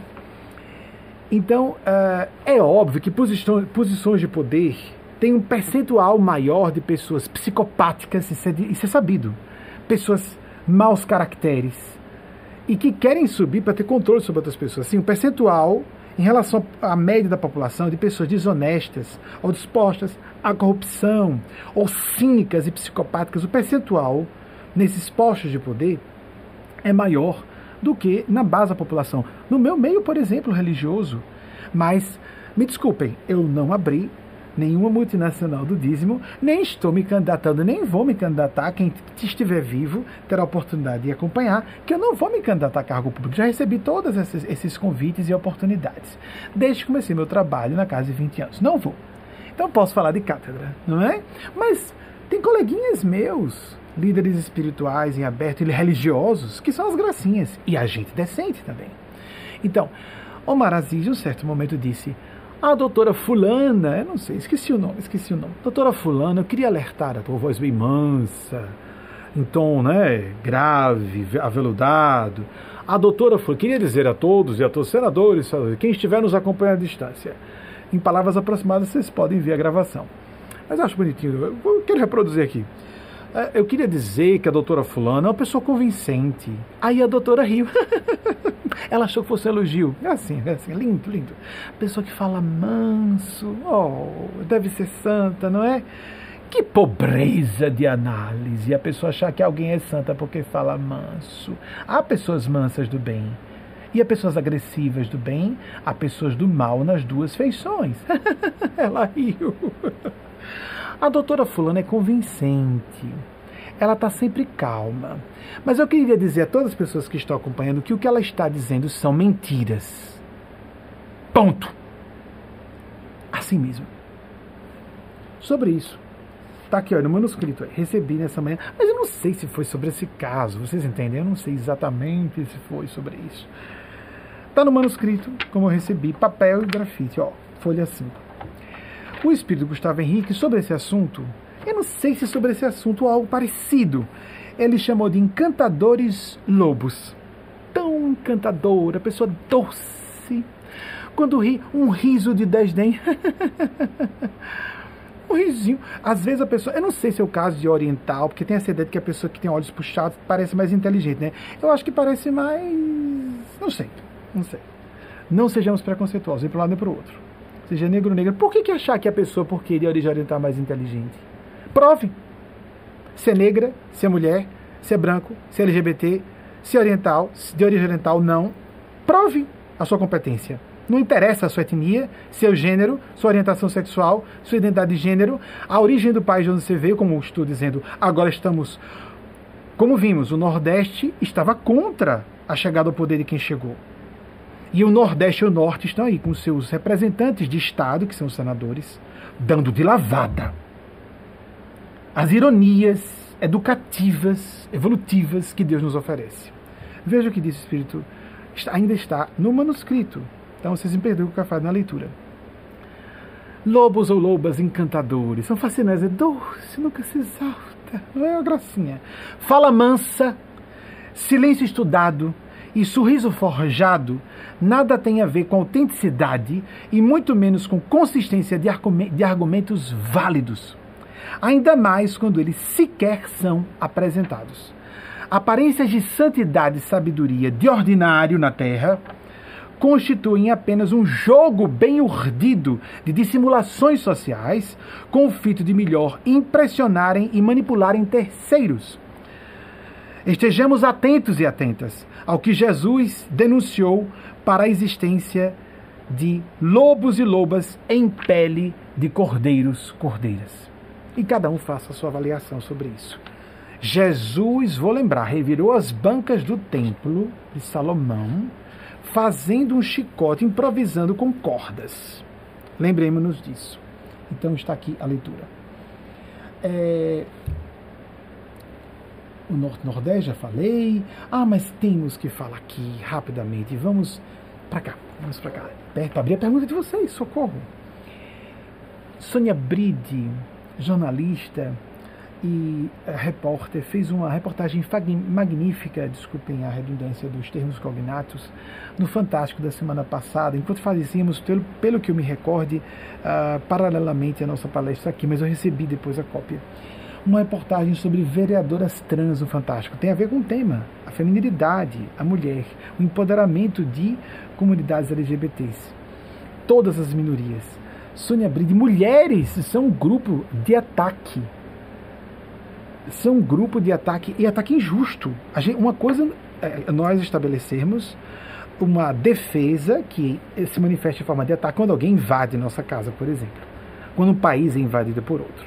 Outra coisa é nós atacarmos gratuitamente um grupo. Sônia Bride fez uma reportagem sobre vereadoras trans no Fantástico semana passada. Sônia Bride foi de um refinamento, que tem um momento que ela está falando, desculpe, não vou me recordar agora dos nomes, uma seriadora, mas é fácil, eu vou pedir que a equipe coloque na descrição desse vídeo, para que vocês assistam o trecho é, do Fantástico em que houve essa reportagem, que vocês vão ver todos os nomes tão articuladas. Eu só me lembro com clareza Linda Brasil, porque é integrante da nossa casa, da nossa organização há muitos anos. E Eugênia Spaz, em um belo dia em 2006, disse que ela se levantasse para receber, e ela já se apresentava como mulher, que ela, ela acompanhou a transição de Linda, e é, ela se levantou e ela pediu que a multidão aplaudisse, dizendo: se essa causa for defendida, que é a mais difícil, as demais todas estarão defendidas. Eu estava com muito pouco conhecimento na área da transgeneridade na época, eu precisei estudar o assunto. Mas bem, Sônia Bride foi de um refinamento tal que, quando foi falar com uma, vereadora da, do interior de uma cidade do sul do Brasil, ela disse: Você, mas espera aí, você é a única mulher? Ela disse: Sim. Nenhuma outra mulher, ela, pelo que eu me lembro, ela disse duas vezes. E eu percebi que a intenção de Sônia Bride, Sônia, desculpe caso você veja isso, se não, se não foi essa a sua intenção, foi de até tirar a palavra trans, porque ao dizer isso é uma linguagem indireta, subliminar, poderosa para o bem. A gente fala de linguagem subliminar para enganar as pessoas. Isso pode ser usado para o bem. Foi uma forma inteligente, refinada de dizer: não importa se é transgênero essa mulher ou se é cisgênero. Mulher. E a vereadora respondeu: é, e a única pessoa negra também. Seguiu o caminho de Sônia Bride. Meus parabéns, é, Sônia. E achei interessante, é isso, a falta de mulheres, esse último tópico, de representatividade feminina em todos os campos, amigas e amigos, da ação humana. Está em, em, toda parte. No momento em que o, a, o senador, voltando a falar, que achei lindo esse momento, do senador Alessandro Vieira, quando disse: Eu tenho duas filhas, eu estou muito feliz Ainda mais eu acredito que a Alessandra deva ter tido um sentimento de empatia com o pai da doutora Luana Araújo que estava atrás, né? Ele como pai de moças, vendo uma mulher jovem é, arrasando, a usar a expressão popular, né? No melhor sentido da expressão. Irretorquível nos argumentos dela. Brilhante. Aí então empolgado, ele fala sobre isso. E nesse momento, coincidentemente ou não, tanto é que, ah, felizmente, a senadora Leila apareceu logo em seguida e teve aquele bate-bola que Randolph Rodrigues eh, elogiou, de novo seguindo os passos aí nesse momento de Alessandro Vieira, dando continuidade à defesa da feminilidade de Alessandro Vieira, ele disse, ele falou sobre isso e das, das filhas, estava muito orgulhoso, não vou lembrar as palavras exatamente que ele utilizou, vão lá assistir, está tudo exposto na internet. E ela pareceu entristecida e deu, passou os olhos. Eu notei que ela passou os olhos com cuidado, fazendo uma, uma dupla checagem. Não havia nenhuma mulher entre os senadores naquele momento. E eu lamento, eu não estou vendo nenhuma senadora aqui. Depois, uma veio, infelizmente, Leila veio, tinha outros, outras funções. Sim, há muitos senadores que não estão ali porque têm outros compromissos e, ou não foram chamados a participar. Não, originalmente, nenhuma mulher foi, original, foi chamada a isso. Ok. O fato é que, quando acontece qualquer circunstância que tire pessoas de um ambiente, daqui a pouco nós vemos que o ambiente só está com homens. Ou quase só com homens. Por exemplo, vocês acham hoje que a Igreja Católica. Vejam, há tantos católicos e católicas que me ouvem. Vocês acham que a Igreja Católica concorde que se faça uma guerra para vamos agora converter os sarracenos e passar fio de espada ao pescoço de mulheres e crianças além de soldados, como aconteceu na Idade Média. Isso é um passado não da Igreja Católica, de todas e todos nós, como nível civilizatório atrasado que tínhamos na época. Nós éramos terroristas, como coletividade. Havia uma conclamação para os nobres homens defensores da fé irem lá matar os hereges. Fizemos isso, a nossa civilização cristã. Vocês acham hoje que a Igreja Católica acha certo que as pessoas ouçam uma missa em latim, mas há aproximadamente 70 anos, as missas todas eram oficiadas em latim no mundo inteiro, até onde eu conheça. Ainda hoje, as pessoas que são divorciadas e LGBT está o maior bafafá sobre o assunto. Não são muito bem vistas no seio da Igreja Católica. Minha opinião sobre isso, em defesa da Igreja Católica, é que precisa sobreviver. Nós não podemos, não podemos dispensar religião formal ainda. Não temos nível. Nós estamos vendo negacionistas da ciência. Seja por ignorância de alguns, distúrbio cognitivo de outros, má fé de terceiros, um conjunto de tudo isso, há pessoas que acreditam que vacinas fazem mal, que a Terra é plana e delírios do gênero. Amigas, amigos, não espere que a sua religião, por exemplo, se eu não me engano, em 92, a Igreja Católica foi a público, o Papa João Paulo II pediu desculpas pelo processo gerado, movido pelo direito canônico contra Galileu Galilei. Vocês se lembram da história da Terra, que a Terra não era o centro do universo, que na verdade a Terra girava em torno do Sol, e tá certo, tá, de fato, a Terra não gira. Aí ele se voltou, reza a lenda, nos anais da história da ciência, se, girou, se voltou para a filha dele e disse: No entanto, ela gira. ele se ajustou. Algumas pessoas, como Jordano Bruno, foram para a fogueira. Não aceitaram voltar atrás. Pelo fato de a igreja, como instituição antiga, arquimilenar, demorar para se ajustar, você vai esperar por isso? Para seguir sua consciência? Não. Tenha pena da igreja católica, se você é católico ou católica, espere. Mas siga sua consciência. Daqui a alguns séculos vai se resolver. Mas qual é o ponto que eu acho que é grave? Grave. E eu gostaria que vocês católicas, mulheres católicas, mas homens católicos também, homens cisgêneros, heterossexuais mais ainda, como, por exemplo, aconteceu com uh, o senador Alessandro, que se lembrou. Um homem coração vai dizer: Eu tenho filhas mulheres. Ele está preocupado com a causa feminina porque ele tem duas filhas mulheres. Aí, doutora Luana Araújo, maravilhosa. Meus parabéns, doutora Luana. Você representou muito bem o gênero feminino, nós seres humanos, não é? é uma mulher com até essa etnia que lembra um que um meio árabe. É, completa, um ser humano completo. Meus parabéns, seja feliz. Então, voltando à questão da mulher, pode tirar, por favor, Wagner. Vamos voltar à questão da mulher. Eu gostaria que não apresentasse agora. Depois bota todas as imagens dos senadores. É, fiquemos atentos quando formos a uma missa, por exemplo, assistirmos a um evento. Até hoje, isso vai se ajustar, amigas e amigos. Houve um tempo em que negros não podiam estar em certos ambientes das igrejas. Vocês, hoje a Igreja Católica defenderia isso acontecer. Que se você for negro, você não pode estar no meio das pessoas brancas na nave da igreja. Ou você não pode ser padre sendo negro. Existe isso hoje, amigos e amigas, mas já houve. Os negros ficavam num canto, no fundo, né? E a elite branca ou as pessoas brancas poderiam estar em locais de prestígio na igreja. Olhem, é lógico que ninguém vai aceitar isso hoje, mas já houve isso como uma prática. Mas fiquemos atentos a uma prática perigosa, porque transmite a mensagem continuamente a todas as mulheres. Por que, que mulheres não podem oficiar missas? Madre superiora, tem padre, mas não tem madre, né? Madre superiora não é só uma. Não pode ser sacerdotisa, geralmente são é, dirigentes de organizações religiosas. Elas não podem oficiar missas. Como? Como não? Se eu me sentasse fechado a quatro paredes com o Papa atual, Francisco, eu garanto a vocês que ele provavelmente concordaria comigo. E muita gente de bem na Igreja Católica. Como assim? o que há de errado nas mulheres. Quando uma menina ou uma mulher vai à igreja e vê que nunca há uma mulher oficiando a missa, ela recebe a mensagem que ela diga que não, não, mas eu entendo, eu aceito, é minha fé.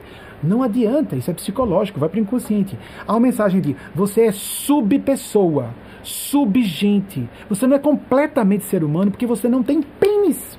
Falta um pedaço, não falta nada na mulher. Biologicamente, mulheres são superiores, têm útero, cocriam com Deus, em termos biológicos. Se o assunto é ser mulher ou homem, mulher é superior. Os homens somos é, coadjuvantes nesse roteiro do fenômeno da vida. É claro que o gameta masculino como o gameta feminino são importantes para a geração da vida, mas de fato, quem tem útero e quem amamenta as crianças são as mulheres. Ponto. Mulheres são mais sensíveis, mulheres são mais cooperativas, mulheres são mais empáticas, mulheres são mais ecológicas, mulheres são menos competitivas até onde eu alcanço. Observemos a população carcerária como é. A população carcerária é muito mais masculina que feminina. E quando vamos fazer uma análise qualitativa mais do que quantitativa, ah, meu namorado me envolveu, não era bem que eu quisesse. Os maiores crimes perpetrados por seres humanos foram perpetrados por homens, em esmagadora maioria, qual o problema de mulheres não poderem oficiarem um rito religioso? Isso é uma abominação. Começa com a blasfêmia dizer que Deus é homem. Deus é Deus. Deus é Deus, Deus não é homem.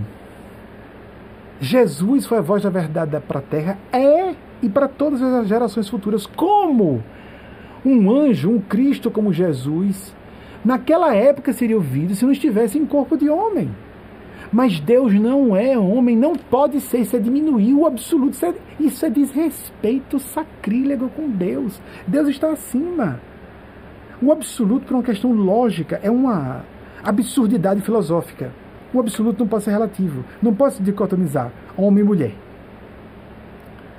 Então, Deus precisa ser ter todas as potências e valores atribuíveis ao gênero masculino e ao feminino também, a feminilidade também.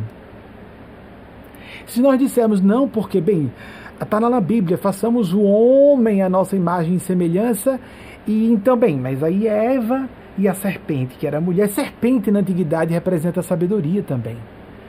A mulher foi feita da costela de Adão, representando igualdade, não foi da cabeça de Adão nem do pé de Adão. É simbólico, amigos e amigas. Não podemos ficar perpetuando essas loucuras. Então, Tenham pena da Igreja Católica e das autoridades do Vaticano que só tem cardeal, tudo homem, um monte de homens, blá blá blá blá blá blá blá, blá, censurado, tem um bip aqui, bem, tem pessoas de bem lá, acabei de falar, acho que se falasse a portas fechadas com o Papa Francisco, Papa Francisco que tivesse a vontade de falar com qualquer outra pessoa, não comigo, ele diria isso. Quando você leva sua filha quando você leva sua esposa. Veja, para nós homens, eu sou homem cisgênero, eu me identifico com a condição de homem. Eu não vou a um lugar onde mulher seja tratada como inferior, porque isso fere a minha dignidade humana. Minha dignidade humana. Se eu levo minha filha, minha esposa e minha mãe, eu estou dizendo, vocês estão vendo, né? Que vocês são uma subespécie, são uma subcategoria humana. Não são completamente pessoas. Jesus era considerado um dos itens que fomentavam o ataque a Jesus era que ele tinha mulheres entre suas discípulas. Madalena provavelmente foi uma apóstola.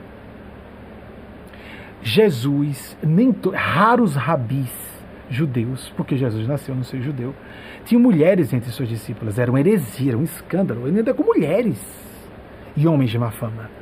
Há mulheres, há mulheres. Isso era ofensivo.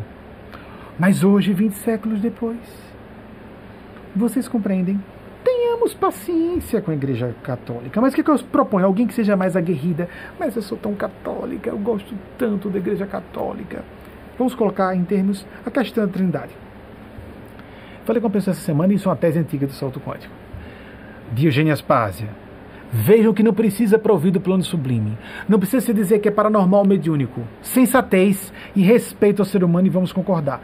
Tragamos uma criança de 4 anos, 5 anos, uma criancinha, escolha uma faixa etária. E façamos uma brincadeira assim. Três pessoas são muito íntimas. Muito íntimas. Vamos para cá, que é um assunto delicado. Três pessoas são muito íntimas. Elas formam uma unidade, elas são tão próximas, elas moram juntas. Elas se amam muito. Uma delas é o pai, outra delas é o filho. Quem é a terceira pessoa? A criancinha prontamente responderá: a mãe. Não é isso? O pai e o filho, que está no meio dos dois.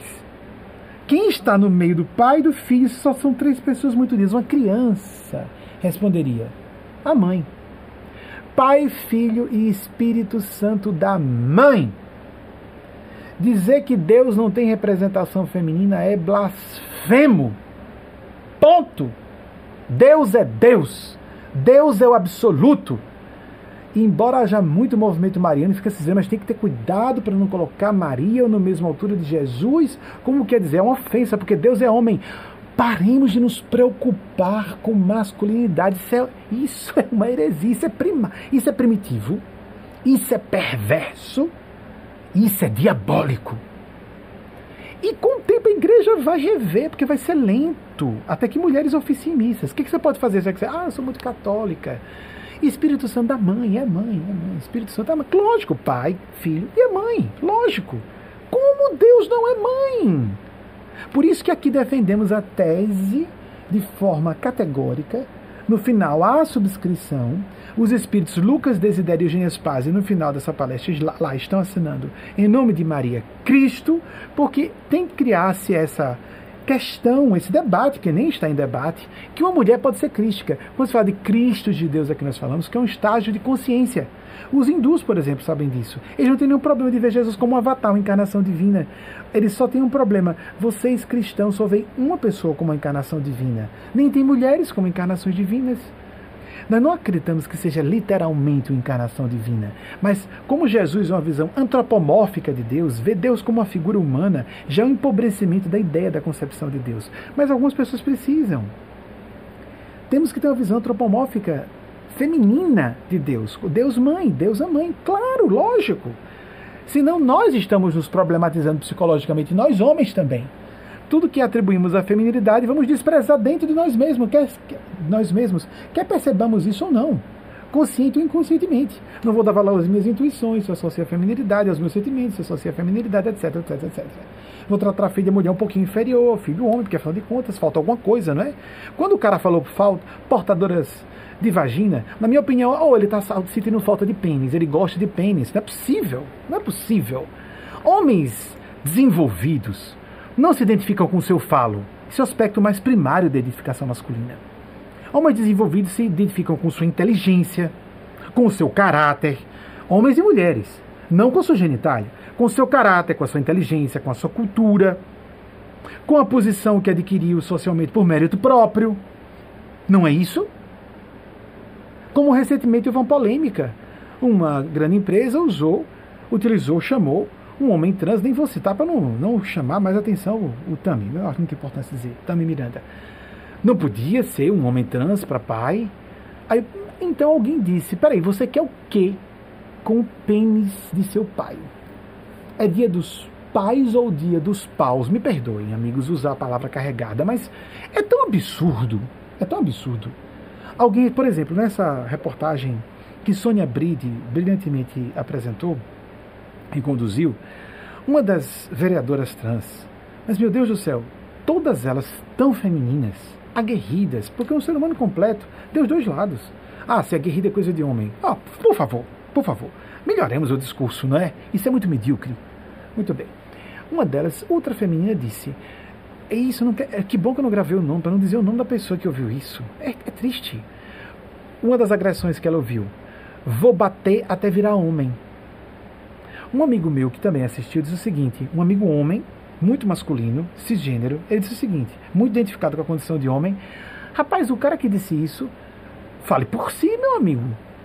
Por que, que você está ofendido e perturbado? Como é que você pode ver uma mulher assim e dizer que vou bater, vou bater até virar homem. Então você está se sentindo é, ameaçado em sua masculinidade, fale por você. Realmente, uma pessoa que tem problemas com uma, alguém que seja transgênero, eu prefiro também dizer transgênera, embora o português castiço não autorize, mas por favor, gente, em português é importante para pessoas trans feminilizar a palavra.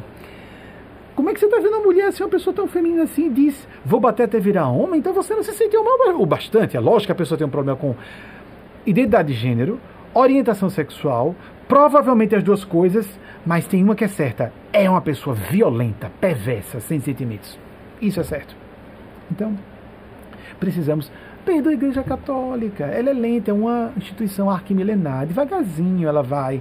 Vejam como o Papa Bento, Bento XVI se afastou muito distintamente. É, eu acredito, foi um movimento muito bonito da parte dele criou um precedente de vários séculos, que não acontecia, de dois papas vivos no corpo físico ao mesmo tempo, e concedeu o espaço que foi ocupado por é, o Papa Francisco. Papa Francisco está tentando de tudo dar um jeitinho de abrir a cabeça da, da comunidade, da cúpula do Vaticano, etc. Não espere a cúpula, daqui a pouco. Vai esperar séculos para poder a igreja pedir perdão a Galileu, séculos depois, amigas e amigos. Não dá. Mas para não ficarmos sem nenhuma pergunta, eu vou abrir a perguntas. Nossa pergunta selecionada de hoje, qual será? Vamos ver. Vou ler com vocês, lógico. Goreda Mata, Arapiraca, Alagoas. Em tempos tão desafiadores, como favorecer o amadurecimento psicológico e espiritual face à dificuldade de conter a revolta com pessoas ainda negacionistas? Em homenagem, Gorete, à doutora Luana, você, como mulher também, em homenagem à doutora Luana, vou fazer a citação. É um dos negacionistas, é um, do caminho, um dos caminhos do negacionismo da ciência mais delirantes, essas teorias conspiratórias que estão surgindo à base de bolhas de desinformação em que pessoas ficam discutindo entre si ela citou o terraplanismo, né? De que borda da terra plana a gente vai se jogar. Porque é bem isso, é uma atitude suicida e genocida, não é? Nos expormos assim a riscos. Uma grande autoridade evangélica está agora. Está na terceira idade, está entubado, estava vendendo água que curava Covid. Mas, gente, não é? Como são as coisas, não é? Sem desejar nada nem dizer coisa alguma. Mas não é à toa, não é? Que esperemos que ele saia, saia bem, saia com a opinião mudada e ajude o seu rebanho, que sobreviva, que saia da UTI e que ajude o seu rebanho. Olha, eu agora estou, agora que aconteceu comigo, que quase morri, se ele tivesse a oportunidade de voltar, porque já na terceira idade, entubado, a probabilidade é menor. Mas se ele voltar, que ele volte mudado depois disso, não é? Porque algumas pessoas precisam levar direto na carne para ver se acordam a cabeça e a consciência. Há pessoas um pouquinho mais sensíveis e inteligentes que não precisam da chibata do karma para acordar. Se acham inabordáveis, inatacáveis inacessíveis. Então, o terraplanismo. Amigos e amigas, o terraplanismo é um delírio tão grande que a gente pode dizer. Vamos, vamos, vamos só citar alguns autores. No início do século XV, não foi exatamente ali. Eu não sei exatamente se foi no século XV vou dar trabalho. Aliás, você já tem vídeos, os, os, os slides prontos dos uh, Alessandro Vieira. Meus parabéns, senador Alessandro Vieira. Orgulho para o Nordeste, para o Estado de Sergipe, para o Brasil. Jogue duro. As forças do bem estão do seu lado. Próximo, por favor. Randolph Rodrigues, que homem aguerrido do bem. Jogue duro, Randolph, senador Randolph Rodrigues. Meus parabéns. Próximo. Omar Aziz, gosto de seu vozeirão, aveludado e aquela uma pessoa convincente, fala mansa, mas quero alertar, está mentindo. o que ela está dizendo não são verdades. Muito bem. Parabéns, senador é, é, Omar Aziz. Rogério Carvalho, orgulho do Estado também. Meus parabéns. Concordo com você, algo macabro no ar. Concordo enfaticamente. Não adianta só informar, senão médicas e médicos. E um virologista, muito menos, jamais estariam envolvidos com isso. Há pessoas de má fé, há pessoas com distúrbio cognitivo e há forças espirituais para nós que sabemos que existem, que usam essas faces sombrias das pessoas para fazerem o mal em massa, como estamos vendo acontecer no Brasil. Tem mais algum? Citei. O é, doutor, é, ele é médico, né? O senador Otto Alencar, injustiçado mesmo. Ele, não, ele foi muito elegante, mas ele não podia numa CPI amigos, é um genocídio correndo no Brasil, sem, sem termo ainda para acabar, sem, sem perspectivas de uma finalização. Não pode haver suavidade. A pessoa presente consistência nos seus argumentos e ponto. É isso. Próximo. A gente estava indignado com um médico, Leila, Leila Barros, a senadora que tem aquele bate-bola que Randolph disse que foi maravilhoso. Esse tem mais alguém? Pronto.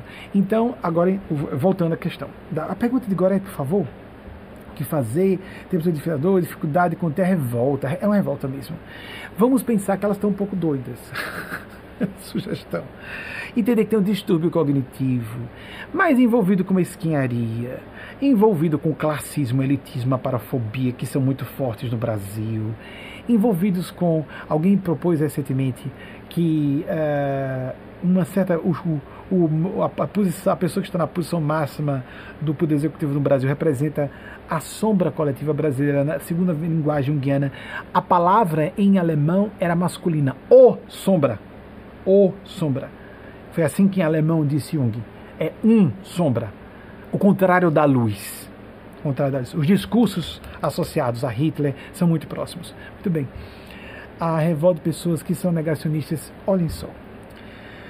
Equipe correndo, que a gente está com pouco tempo. Me ajudem a produzir esses slides. Se puderem fazer mais rapidamente, não esperem muito, mostrem logo, porque até são eficientes, mas às vezes esperam que eu termine para mostrar. Isso, é, isso, são assuntos de domínio comum, não, não, são, não são mas só para a gente fazer um contraste. Terraplanismo, imaginar que a Terra é uma chapa. Meu Deus do céu, que delírio! Que desconexão com a realidade, que que capacidade de processamento baixo de inteligência, não é? Para isso conseguir julgar é julgar, é um julgamento, é um juízo de valor. Isso não é, não é uma percepção tentando ser objetiva dos fatos, como quem está quem está tentando fazer uma leitura racional, factual da realidade. Não, isso aí é uma projeção de fantasias. Uma chapa plana. Muito bem. Em 1473, vivendo até 1543, viveu Nicolau Copérnico. Esse homem, nessa época, olhem só, antes do Brasil ser descoberto pelos portugueses, em 1473, esse homem nasceu. Se não me engano, polonês, não tenho certeza. Por meios matemáticos, ele chegou à conclusão de que a Terra deveria estar girando em torno do Sol. Ele nasceu em. Olhem só os, os anos, olha a época. Entre 1473, se não estiver enganado, daqui a pouco a equipe mostra. 1473 a 1543. Ele não estava falando que a Terra era esférica. Isso não era um assunto. Isso era pacífico. A questão era se a Terra estava ou não centro do universo. Olhem só, se a Terra era o centro do universo, ou se havia o heliocentrismo, que o Sol seria o centro do universo, conhecido. Ele propôs, não, a Terra deve girar, e ele, por meios matemáticos, naquela época, disse que não, não era nem assunto. No século XV, início do século XVI. Passou mais 100 anos para Johannes Kepler, quase 100 anos, que nasceu em 1500, 100 anos depois quase, 98, né? 1571 até, se não estiver enganado, 1630, propor uma espécie de geometria sagrada que explicaria por que é que o Sol seria o centro, para dar uma base ao pensamento de Copérnico. Galileu Galilei, que eh, nasceu é, um pouquinho antes de Kepler, em 1564, e veio a, a óbito naquela encarnação em 1564 a 1642, foi aquele que, por observações, aí veja, um foi matemático, o outro por uma proposta de geometria que está no campo da matemática ainda, o outro com observações astronômicas, com aqueles telescópios primários da época. Inclusive, se me engano, ele foi um inventor do telescópio. Estou falando por cima, a memória, isso é coisa que eu li há muito tempo. Então, por observações astronômicas, ele conseguiu também evidenciar que a Terra não podia ser o centro do universo, que girava em torno do Sol. Olhem só, era só questão de estar ou não girando em torno do Sol, e não se era esférica ou plana. Há pessoas que não chegaram ao século XV e XVI ainda, gente. Me chama muita atenção a coincidência que no mesmo ano do falecimento, embora haja controvérsias de ano de nascimento, no mesmo ano de falecimento, mas eu gosto então por de usar a, a proposta documental que diz que Sir Isaac Newton nasceu no ano do óbito de Galileu Galilei, porque foi só com ele que a coisa ficou indiscutível. Porque é, Isaac Newton não foi só um grande matemático, um grande físico, ele criou um paradigma de ciência física clássica que viveu entre 1642, esse ano, que foi de morte de Galileu, e 1726. Há quem especule que talvez seja 1727, mas eu prefiro colocar 1726. Pelo menos agora para poder encaixar com a data de morte de Galileu Galilei, só para um gostinho pessoal. Fiquem à vontade de discutir esse assunto. Quem trouxe uma revolução completa? Amigos, isso, isso é lá atrás século XV, XVI. Isaac Newton morreu no início do século XVIII, o último dos que eu citei. Agora, no século XX, no século passado, o. Ah, meu Deus, vamos ver se eu lembro. Edwin Hubble, do, que deu nome ao, ao telescópio é, que, que ficou em órbita tal. Edwin Hubble, ele conseguiu evidenciar que o universo não era estático, estava em expansão. A essa altura, a gente não estava nem mais discutindo, que já não se discutia se a Terra era esférica ou plana, nem se a Terra, era o centro, se a Terra não era o centro do universo, se o Sol. Já se sabia que existiam, uh, que o Sol era uma mera estrela e que eh, estrelas de várias grandezas e conjuntos, constelações, conjuntos de estrelas e galáxias e múltiplas galáxias e um certo universo conhecido. Isso era século XX. Porque nos últimos 20 anos, basicamente no século XXI, mas já começou um pouco antes, já surgiu a tese dos multiversos. Então, enquanto a gente já está falando em multiversos, tem gente perguntando e questionando e discutindo entre si. Há polêmicas, amigos amigas, entre teorias terraplanistas e. é, a gente ri de nervosismo, não é? Então, está aí o que fazer. Acredito que nos distanciamos emocionalmente quando nos apiedamos, primeiramente. A pessoa tem um distúrbio psicológico. É será que é só ignorância? Se fosse só ignorância, médicos e médicas jamais defenderiam o uso de uma terapia medicamentosa que não existe, que é venenosa, que foi comprovada não só que não tem efeito, mas que tem efeitos danosos para a saúde. Ponto. Ainda mais para a saúde pública. Que pessoas com arritmia, se for apresentado também na CPI, podem vir a óbito. Ponto. Com uma delas, só com uma das drogas propostas. Não é só ignorância. É o gosto pessoal, o ego, a fantasia de vou sustentar essa tese que me apraz, eu gosto, pouco importando as consequências da população. Um distúrbio mental, ou a maldade. E as forças do mal por trás usando essas pessoas. Porque existem, lamentavelmente, parece maniqueísta, mas em termos empíricos, em termos práticos, existe o bem e o mal? Sim. Existe o bem e o mal, sim. Existem o bem e o mal na Terra. Jung foi daqueles que propôs que existiria, e nós temos que ter o máximo distanciamento emocional de uma parte para não sintonizarmos o ódio sistemático, né? aquela com a raiva contínua pode gerar a sintonia do ódio. A gente deve investir essa energia de indignação para conscientizar as pessoas, não admitir que elas falem sem ouvir uma resposta e nos distanciemos quando não houver razão, mas para plausibilidade para um diálogo com a pessoa, diálogos, o diálogo de dois, a, lógica de dois. Não há mais espaço à conversação civilizada, nos afastamos. Mas enquanto isso, e numa CPI, tem que haver atitudes aguerridas, as pessoas têm que apresentar argumentos sólidos, senão elas têm que ser contestadas, é lógico. Quem andou dizendo que a população civil tinha que ser armada e que mulheres sejam portadoras de vagina ou o que for, não podem estar sensíveis voz mansa e doce, um monte de papel, como disse Alessandro Vieira, essa, essa pilha de papel aí não significa nada para a CPI, porque papel não é documento. Em inglês, quando fala paper, é que pode ser um, uma publicação científica, papel, papel, papel em português é papel, papel impresso. Não significa nada mesmo. Tem que ser um documento com lastro. Se for uma questão científica, com lastro em organizações científicas sérias, com pesquisas científicas que podem ser reproduzidas por outros, outras instituições científicas espalhadas pelo mundo inteiro. Ponto. O assunto é de saúde pública. Ponto. É simples assim. Mas quando a gente ajusta o discurso, né? uma jornalista sendo atacada na mesma semana, chamada de quadrúpede. E aí então, pobrezinha, ela estava tão doce. Alguém teve a petulância de dizer que estava sofrendo como Jesus Cristo. Lave sua boca para falar de nosso Senhor Jesus.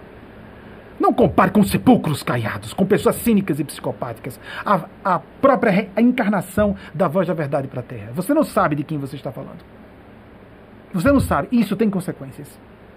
Mudamos o discurso. Pessoas que fomentam extermínio, a população civil ser armada e todos os horrores que são ditos sistematicamente contra a vacinação da população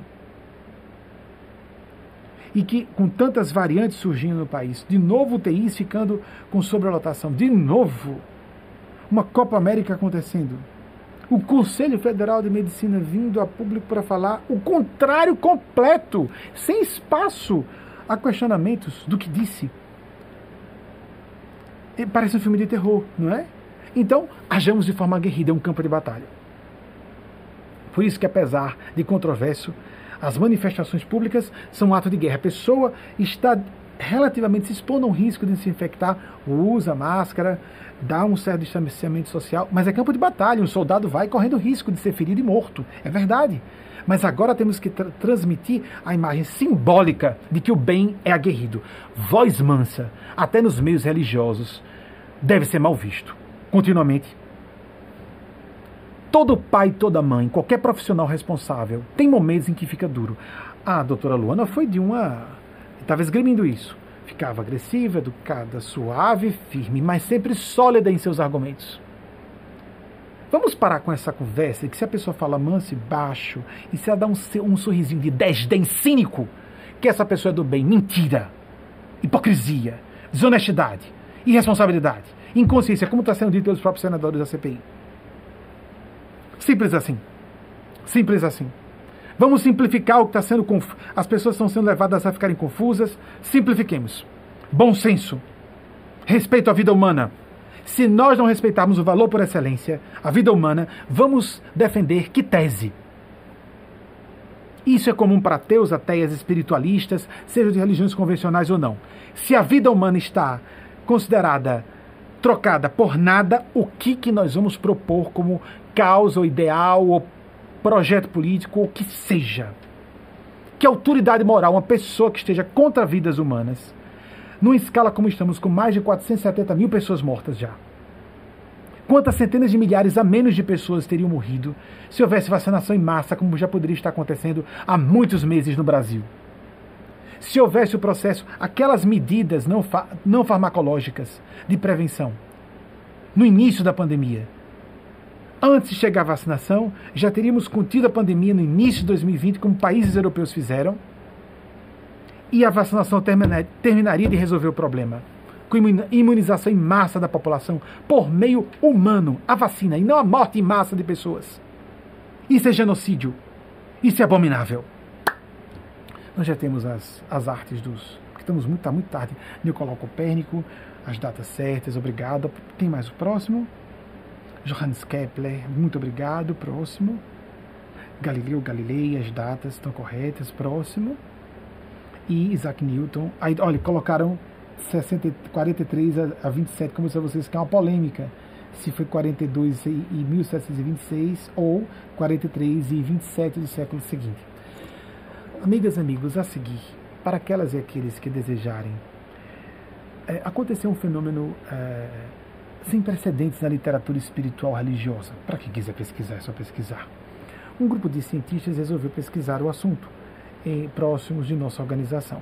Na época, o grupo componente de reuniões mediúnicas era 200. Pode ter isso aí, Vaguinho, por favor. Não vou prolongar a resposta pelo adiantado da hora. É bom que é livre em casa, quem quiser. As pessoas que estão acompanhando em tempo real podem sair. O assunto é muito sério, valeria a pena ficar. E muitos assistem depois, assistem o que quiser, pelo tempo que quiser ou em parcelas. Há um vídeo documental breve que vai seguir antes da carta de Maria Cristo, que está bastante incisiva, bastante dura, de novo fazendo comparativos entre a Alemanha da época do, do uh, nazista de Adolf Hitler, do Führer Adolf Hitler, e o Brasil de hoje. É um momento de urgência nacional. Nós não podemos nos acompliciar por meio da negligência, do bomocismo ou de atitudes pseudo-civilizadas com as forças do mal que sorrateira mas eficazmente está adentrando o cenário nacional há vários anos. Agora mostrando plenamente a sua cara para quem tiver um mínimo de bom senso perceber. Todas as famílias brasileiras praticamente estão em luto. Todos nós perdemos conhecidos e conhecidas em morte que seria precoce. Deus quis, é lógico que Deus autoriza. Deus autorizou a Segunda Guerra Mundial, mas não usemos a fala de Deus de novo. Não é o nome de Deus em vão. Está na Bíblia. Até no Antigo Testamento. É um paradoxo. Deus autoriza, mas não quer dizer que Deus queira. Deus autoriza e responsabiliza quem promoveu aquela morte. Essas pessoas estão com a conta kármica pesada nas suas mãos. Corrupção sempre existiu em todos os partidos políticos. E o de agora, responsável pela derrubada do anterior, a corrupção é várias vezes superior ao que acontecia antes e que foi motivo de tanta sensibilidade nacional, assunto antigo na cultura brasileira e que é claro que é errado. Quem vai ser contra? Quem vai fazer ser a favor de corrupção? É lógico que temos que ser contra, mas íamos derrubar uma estrutura montada. E é claro que com a estrutura montada, quem estava atacando também foi descoberto e deu espaço a que uma besta aparecesse e fosse com uma fala cínica ao poder e continua assim disposto a fazer qualquer coisa para se manter no poder. Alertemo-nos. Hajamos rápido. Antes que haja tempo para que as forças do mal façam o que desejam fazer, que é bem óbvio, não é? A instalação de um regime totalitário no Brasil. Aproveitando essa onda e etc. Nem Supremo Tribunal Federal vai ficar aberto, não é? Durante a ditadura nós tínhamos uma corte aberta embora que, de certa maneira, estava conivente com o poder. Não podia reagir. Mas agora a intenção, inclusive, de que o Supremo Tribunal seja fechado. E não só ao nosso parlamento, ao nosso Congresso. E estabelecer um Estado militar de opressão. Fazer do Brasil uma Coreia do Norte. Vocês querem mesmo isso? O que, que falta mais para os brasileiros e brasileiras se convencerem? Quem tem o poder agir? Como estou vendo que estão aguerridos e aguerridas alguns senadores e senadoras. Não fiquemos mansos. Jesus disse nos, nos Evangelhos, perdão, no Novo Testamento, no Apocalipse, o último livro do Novo, do Novo Testamento, sede mansos, perdão, sede mansos, isso, isso, vou citar então a passagem que querem que eu fale. Nos Evangelhos, sede mansos como cordeiros e astutos como serpentes. Ou mansos como pombas, astutos como serpentes. Essa é a melhor tradução. Mansos como pombas, astutos, ó, a sabedoria, a serpente. E depois do, no Apocalipse, o último livro do Novo Testamento, ele diz: Sede quentes ou frios, eu vomito os mornos e as mornas, em palavras aproximadas. Não é exatamente isso, é fácil pesquisar e descobrir essa passagem. Um fenômeno extraordinário aconteceu para endossar o discurso de Eugênia Aspásia desses seres e a fala de Maria Cristo, porque toda vez que esses seres crísticos canalizam de algum modo essa fala para a Terra com todo o reconhecimento tranquilão da minha falibilidade humana, da minha condição humana, não há nada de especial na minha pessoa de todo o coração em termos morais. Sou uma pessoa que está dedicada a fazer o bem, sem dúvida. Que sou decente, sim. O que há de especial nisso? É, qual o valor disso? Mas os seres que eu represento, não. Não são normais. Estão acima de nós muito. Um fenômeno extraordinário foi estudado que até é, há depoimentos de 2016, 2017 e 2018, perdão, 2015, 16 e 17, entre 15 e 17, sobre esse fenômeno. E os depoimentos param aí, porque depois disso o evento se qualificou mais ainda. Porque, primeiro, a primeira morte foi antecipada.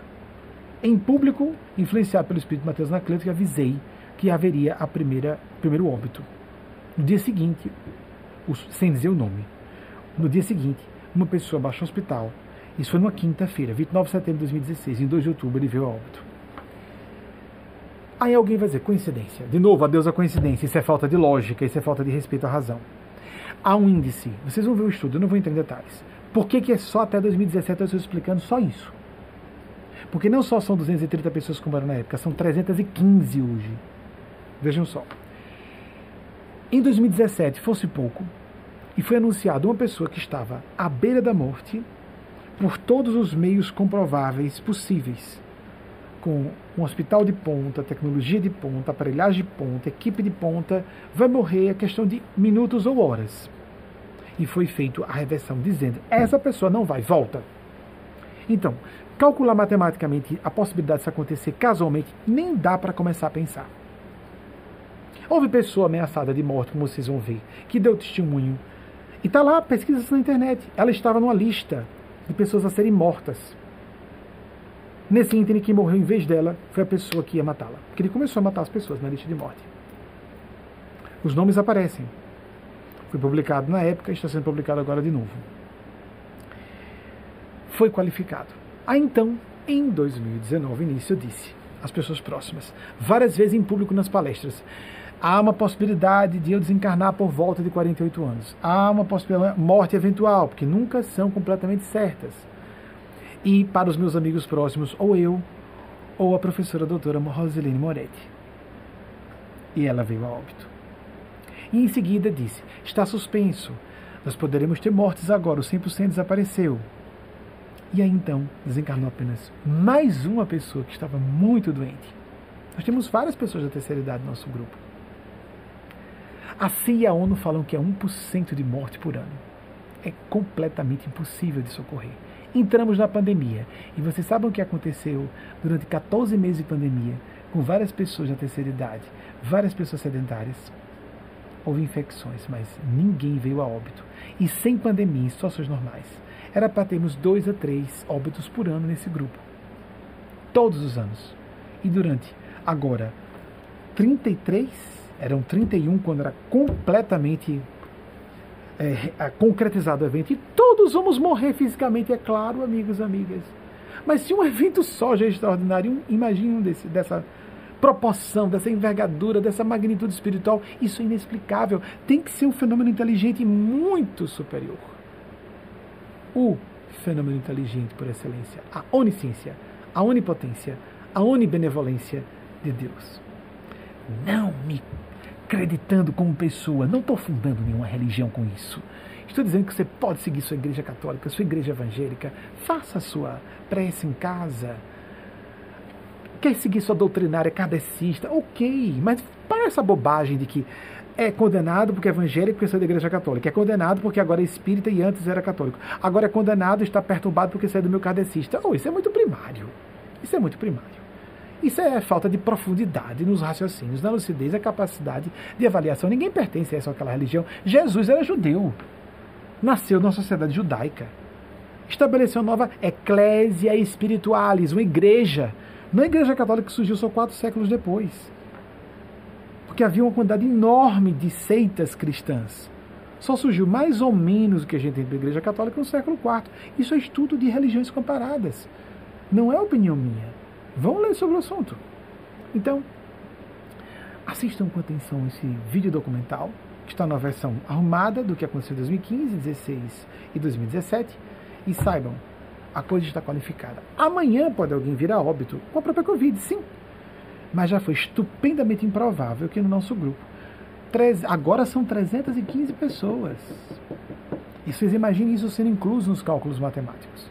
Um grupo de cientistas e pessoas de alto saber apresentam-se, é, inclusive professores universitários inclusos, de PHDs, três dão depoimento, porque eu me recordo aqui rapidamente, três PHDs apresentam, todos eles, todas elas conhecem muito matemática. E amigos, amigas, isso não é brincadeira. A gente não poderia. Se a gente quer dizer alguma coisa de impactante para impressionar e obter um benefício a partir disso, a gente não vai propor uma, uma coisa bizarra como dizer que num grupo de mais de 200 pessoas no correr de décadas, era muito mais de 100 pessoas no início, eles consideraram isso a quantidade de pessoas que existia antes. Mais de 200 durante toda a década passada e mais de 300 nessa. E a gente entrou numa pandemia há 14 meses. Então não há mais como fazer cálculos. O que vocês vão ver aí está desatualizado, porque não dá mais para fazer contas sobre isso. Se respeitamos a ciência, se respeitamos a ciência, temos que respeitar a lógica, a lógica da matemática e, é claro, as, a lei das probabilidades tem que entrar. Porque acreditar em Konda Karoshi dizer que foi coincidência, essa deusa coincidência, um carimbozinho de simplificação é, estúpida, obtusa, bizonha, vergonhosa a pessoa dizer, pô, foi coincidência, é um acidente. Não, não dá, não dá.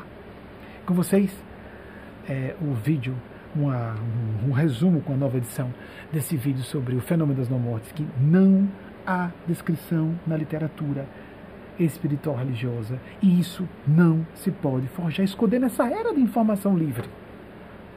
Então, por que é que a espiritualidade quer mostrar isso? Eu dou meu próprio testemunho porque falo livremente, porque não é sobre mim, mas é sobre esse discurso e logo em seguida entra a mensagem que é endossada. Esse vídeo vem antes exatamente da mensagem assinada por Maria Cristo, porque ele não está endossando a minha pessoa, mas sim o discurso que vem adiante. Ouçamos com atenção.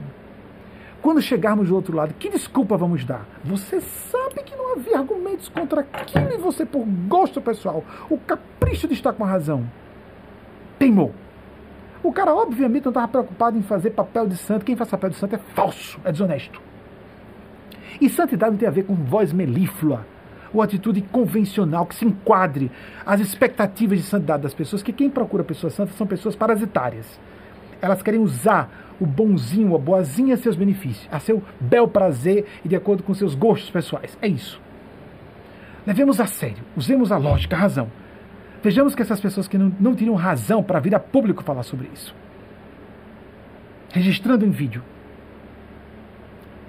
e lembremos, os depoimentos só são até 2017, porque depois disso a coisa se qualificou excepcionalmente. Parou de ser computável ou de querermos fazer qualquer tipo de estimativa matemática para o impossível de acontecer de maneira aleatória. Ou seja, é um fenômeno causal e de origem divinal, porque fala de morte e vida de seres humanos. Ouçamos com o coração tanta bobagem, tanto charlatanismo em todas as áreas. E, e a área que eu trabalho está tão pejada de embusteiros, de impostores e impostoras. É uma vergonha o que estão fazendo com o nome do nosso Senhor Jesus. É uma vergonha o que faz. É, quantas pessoas religiosas estão abaixo do nível da ética de pessoas ateias responsáveis? Isso é deplorável. Isso é repulsivo. A palavra é horror. Horror. Assista com atenção. Avalie com senso crítico. Mesmo que o senso crítico bota a matemática na frente, a lógica na frente. O senso crítico começa com uma boa autocrítica. Para que depois demos um crédito. Será que não daria pelo menos para dar aquele precedente da dúvida? Em vez da dúvida, a dúvida sistemática que nega tudo, não me convém, então vou dizer que eu duvido. E se for verdade? E diante do que é dito no que vocês vão ouvir a partir de agora, vários especialistas e pessoas de alto saber e, e prestígio em suas carreiras falando, de, dando testemunho do que estão dando testemunho. Em seguida, a gente não dá um precedente, um espaço à dúvida. A gente quer o quê? O charlatão falando. A gente quer ouvir charlatães falando. Aí pronto, tem eco. Cidadão de bem precisa estar armado para. Vamos matar todos os bandidos, né? Isso a gente ouve, não tem a menor dúvida. Mamadeira com lembrando o falo masculino, o falo, né, o órgão genital masculino. Ah, todo mundo acredita rápido. Nós gostamos, seres humanos, de mentiras, não é? Mas quando a verdade aparece, crua e nua, e a gente não tem como discutir, aí a pessoa fica um pouco entediada e. Deixa eu mudar de canal, vou fazer outra coisa, deixa eu. Mas nós vamos dar contas quando chegarmos do outro lado. E vamos dar contas aqui, porque as nossas linhas de destino aqui começam a revelar se nós tivermos desrespeito com as coisas sagradas porque elas existem. Não há impunidade. A lei de retorno, como a mensagem final vai dizer, é uma lei, as leis, como uma das leis espirituais, está acima das leis naturais. As leis naturais compõem as leis espirituais. Porque as leis naturais têm domínios específicos de ação, como a física clássica para a construção civil, a física quântica para o estudo do, do microcosmo, a física relativística astronômica para o estudo de fenômenos astronômicos. Então tem domínios de realidade. As leis espirituais estão acima de tudo isso, englobam tudo. Não negam, englobam, ampliam a percepção da realidade. Vamos fazer isso. Faça a sua prece. Ore todos os dias. Acompanhe uma vez na semana um culto religioso seu agrado. Pode ser o nosso também. Você pode se inscrever no nosso canal, pode dar curtida para você ser chamado, o sinalzinho. Sim, o que se faz com todo o canal YouTube e nos assistir à distância, se possível em tempo real. Sim, pode ser aqui. Se você já é daquelas pessoas que não engole mais nada, está cansado ou cansada de dogmatismos e doutrinações, talvez você tenha uma afinidade maior conosco. Se não, se você está satisfeito ou satisfeita com outra abordagem, faça, mas ore todos os dias, faça suas preces todos os dias. Seu exercício meditativo, conecte-se com Deus, sem intermediários e intermediárias. Olhem só com todos esses fenômenos, eu mesmo estou dizendo isso. Eu não vou usar. Por isso mesmo, talvez eu esteja com esse endosso sobre o que eu falo em nome deles. Porque ninguém vai se salvar por pertencer ou não pertencer a essa ou aquela religião, mas pela dignidade do nosso comportamento, pela decência, pelo humanismo, pela intenção fraterna de fazer o bem a nossas irmãs e irmãos em humanidade, porque é a única forma de fazermos de forma duradoura, efetiva, para nós próprios, nós mesmas.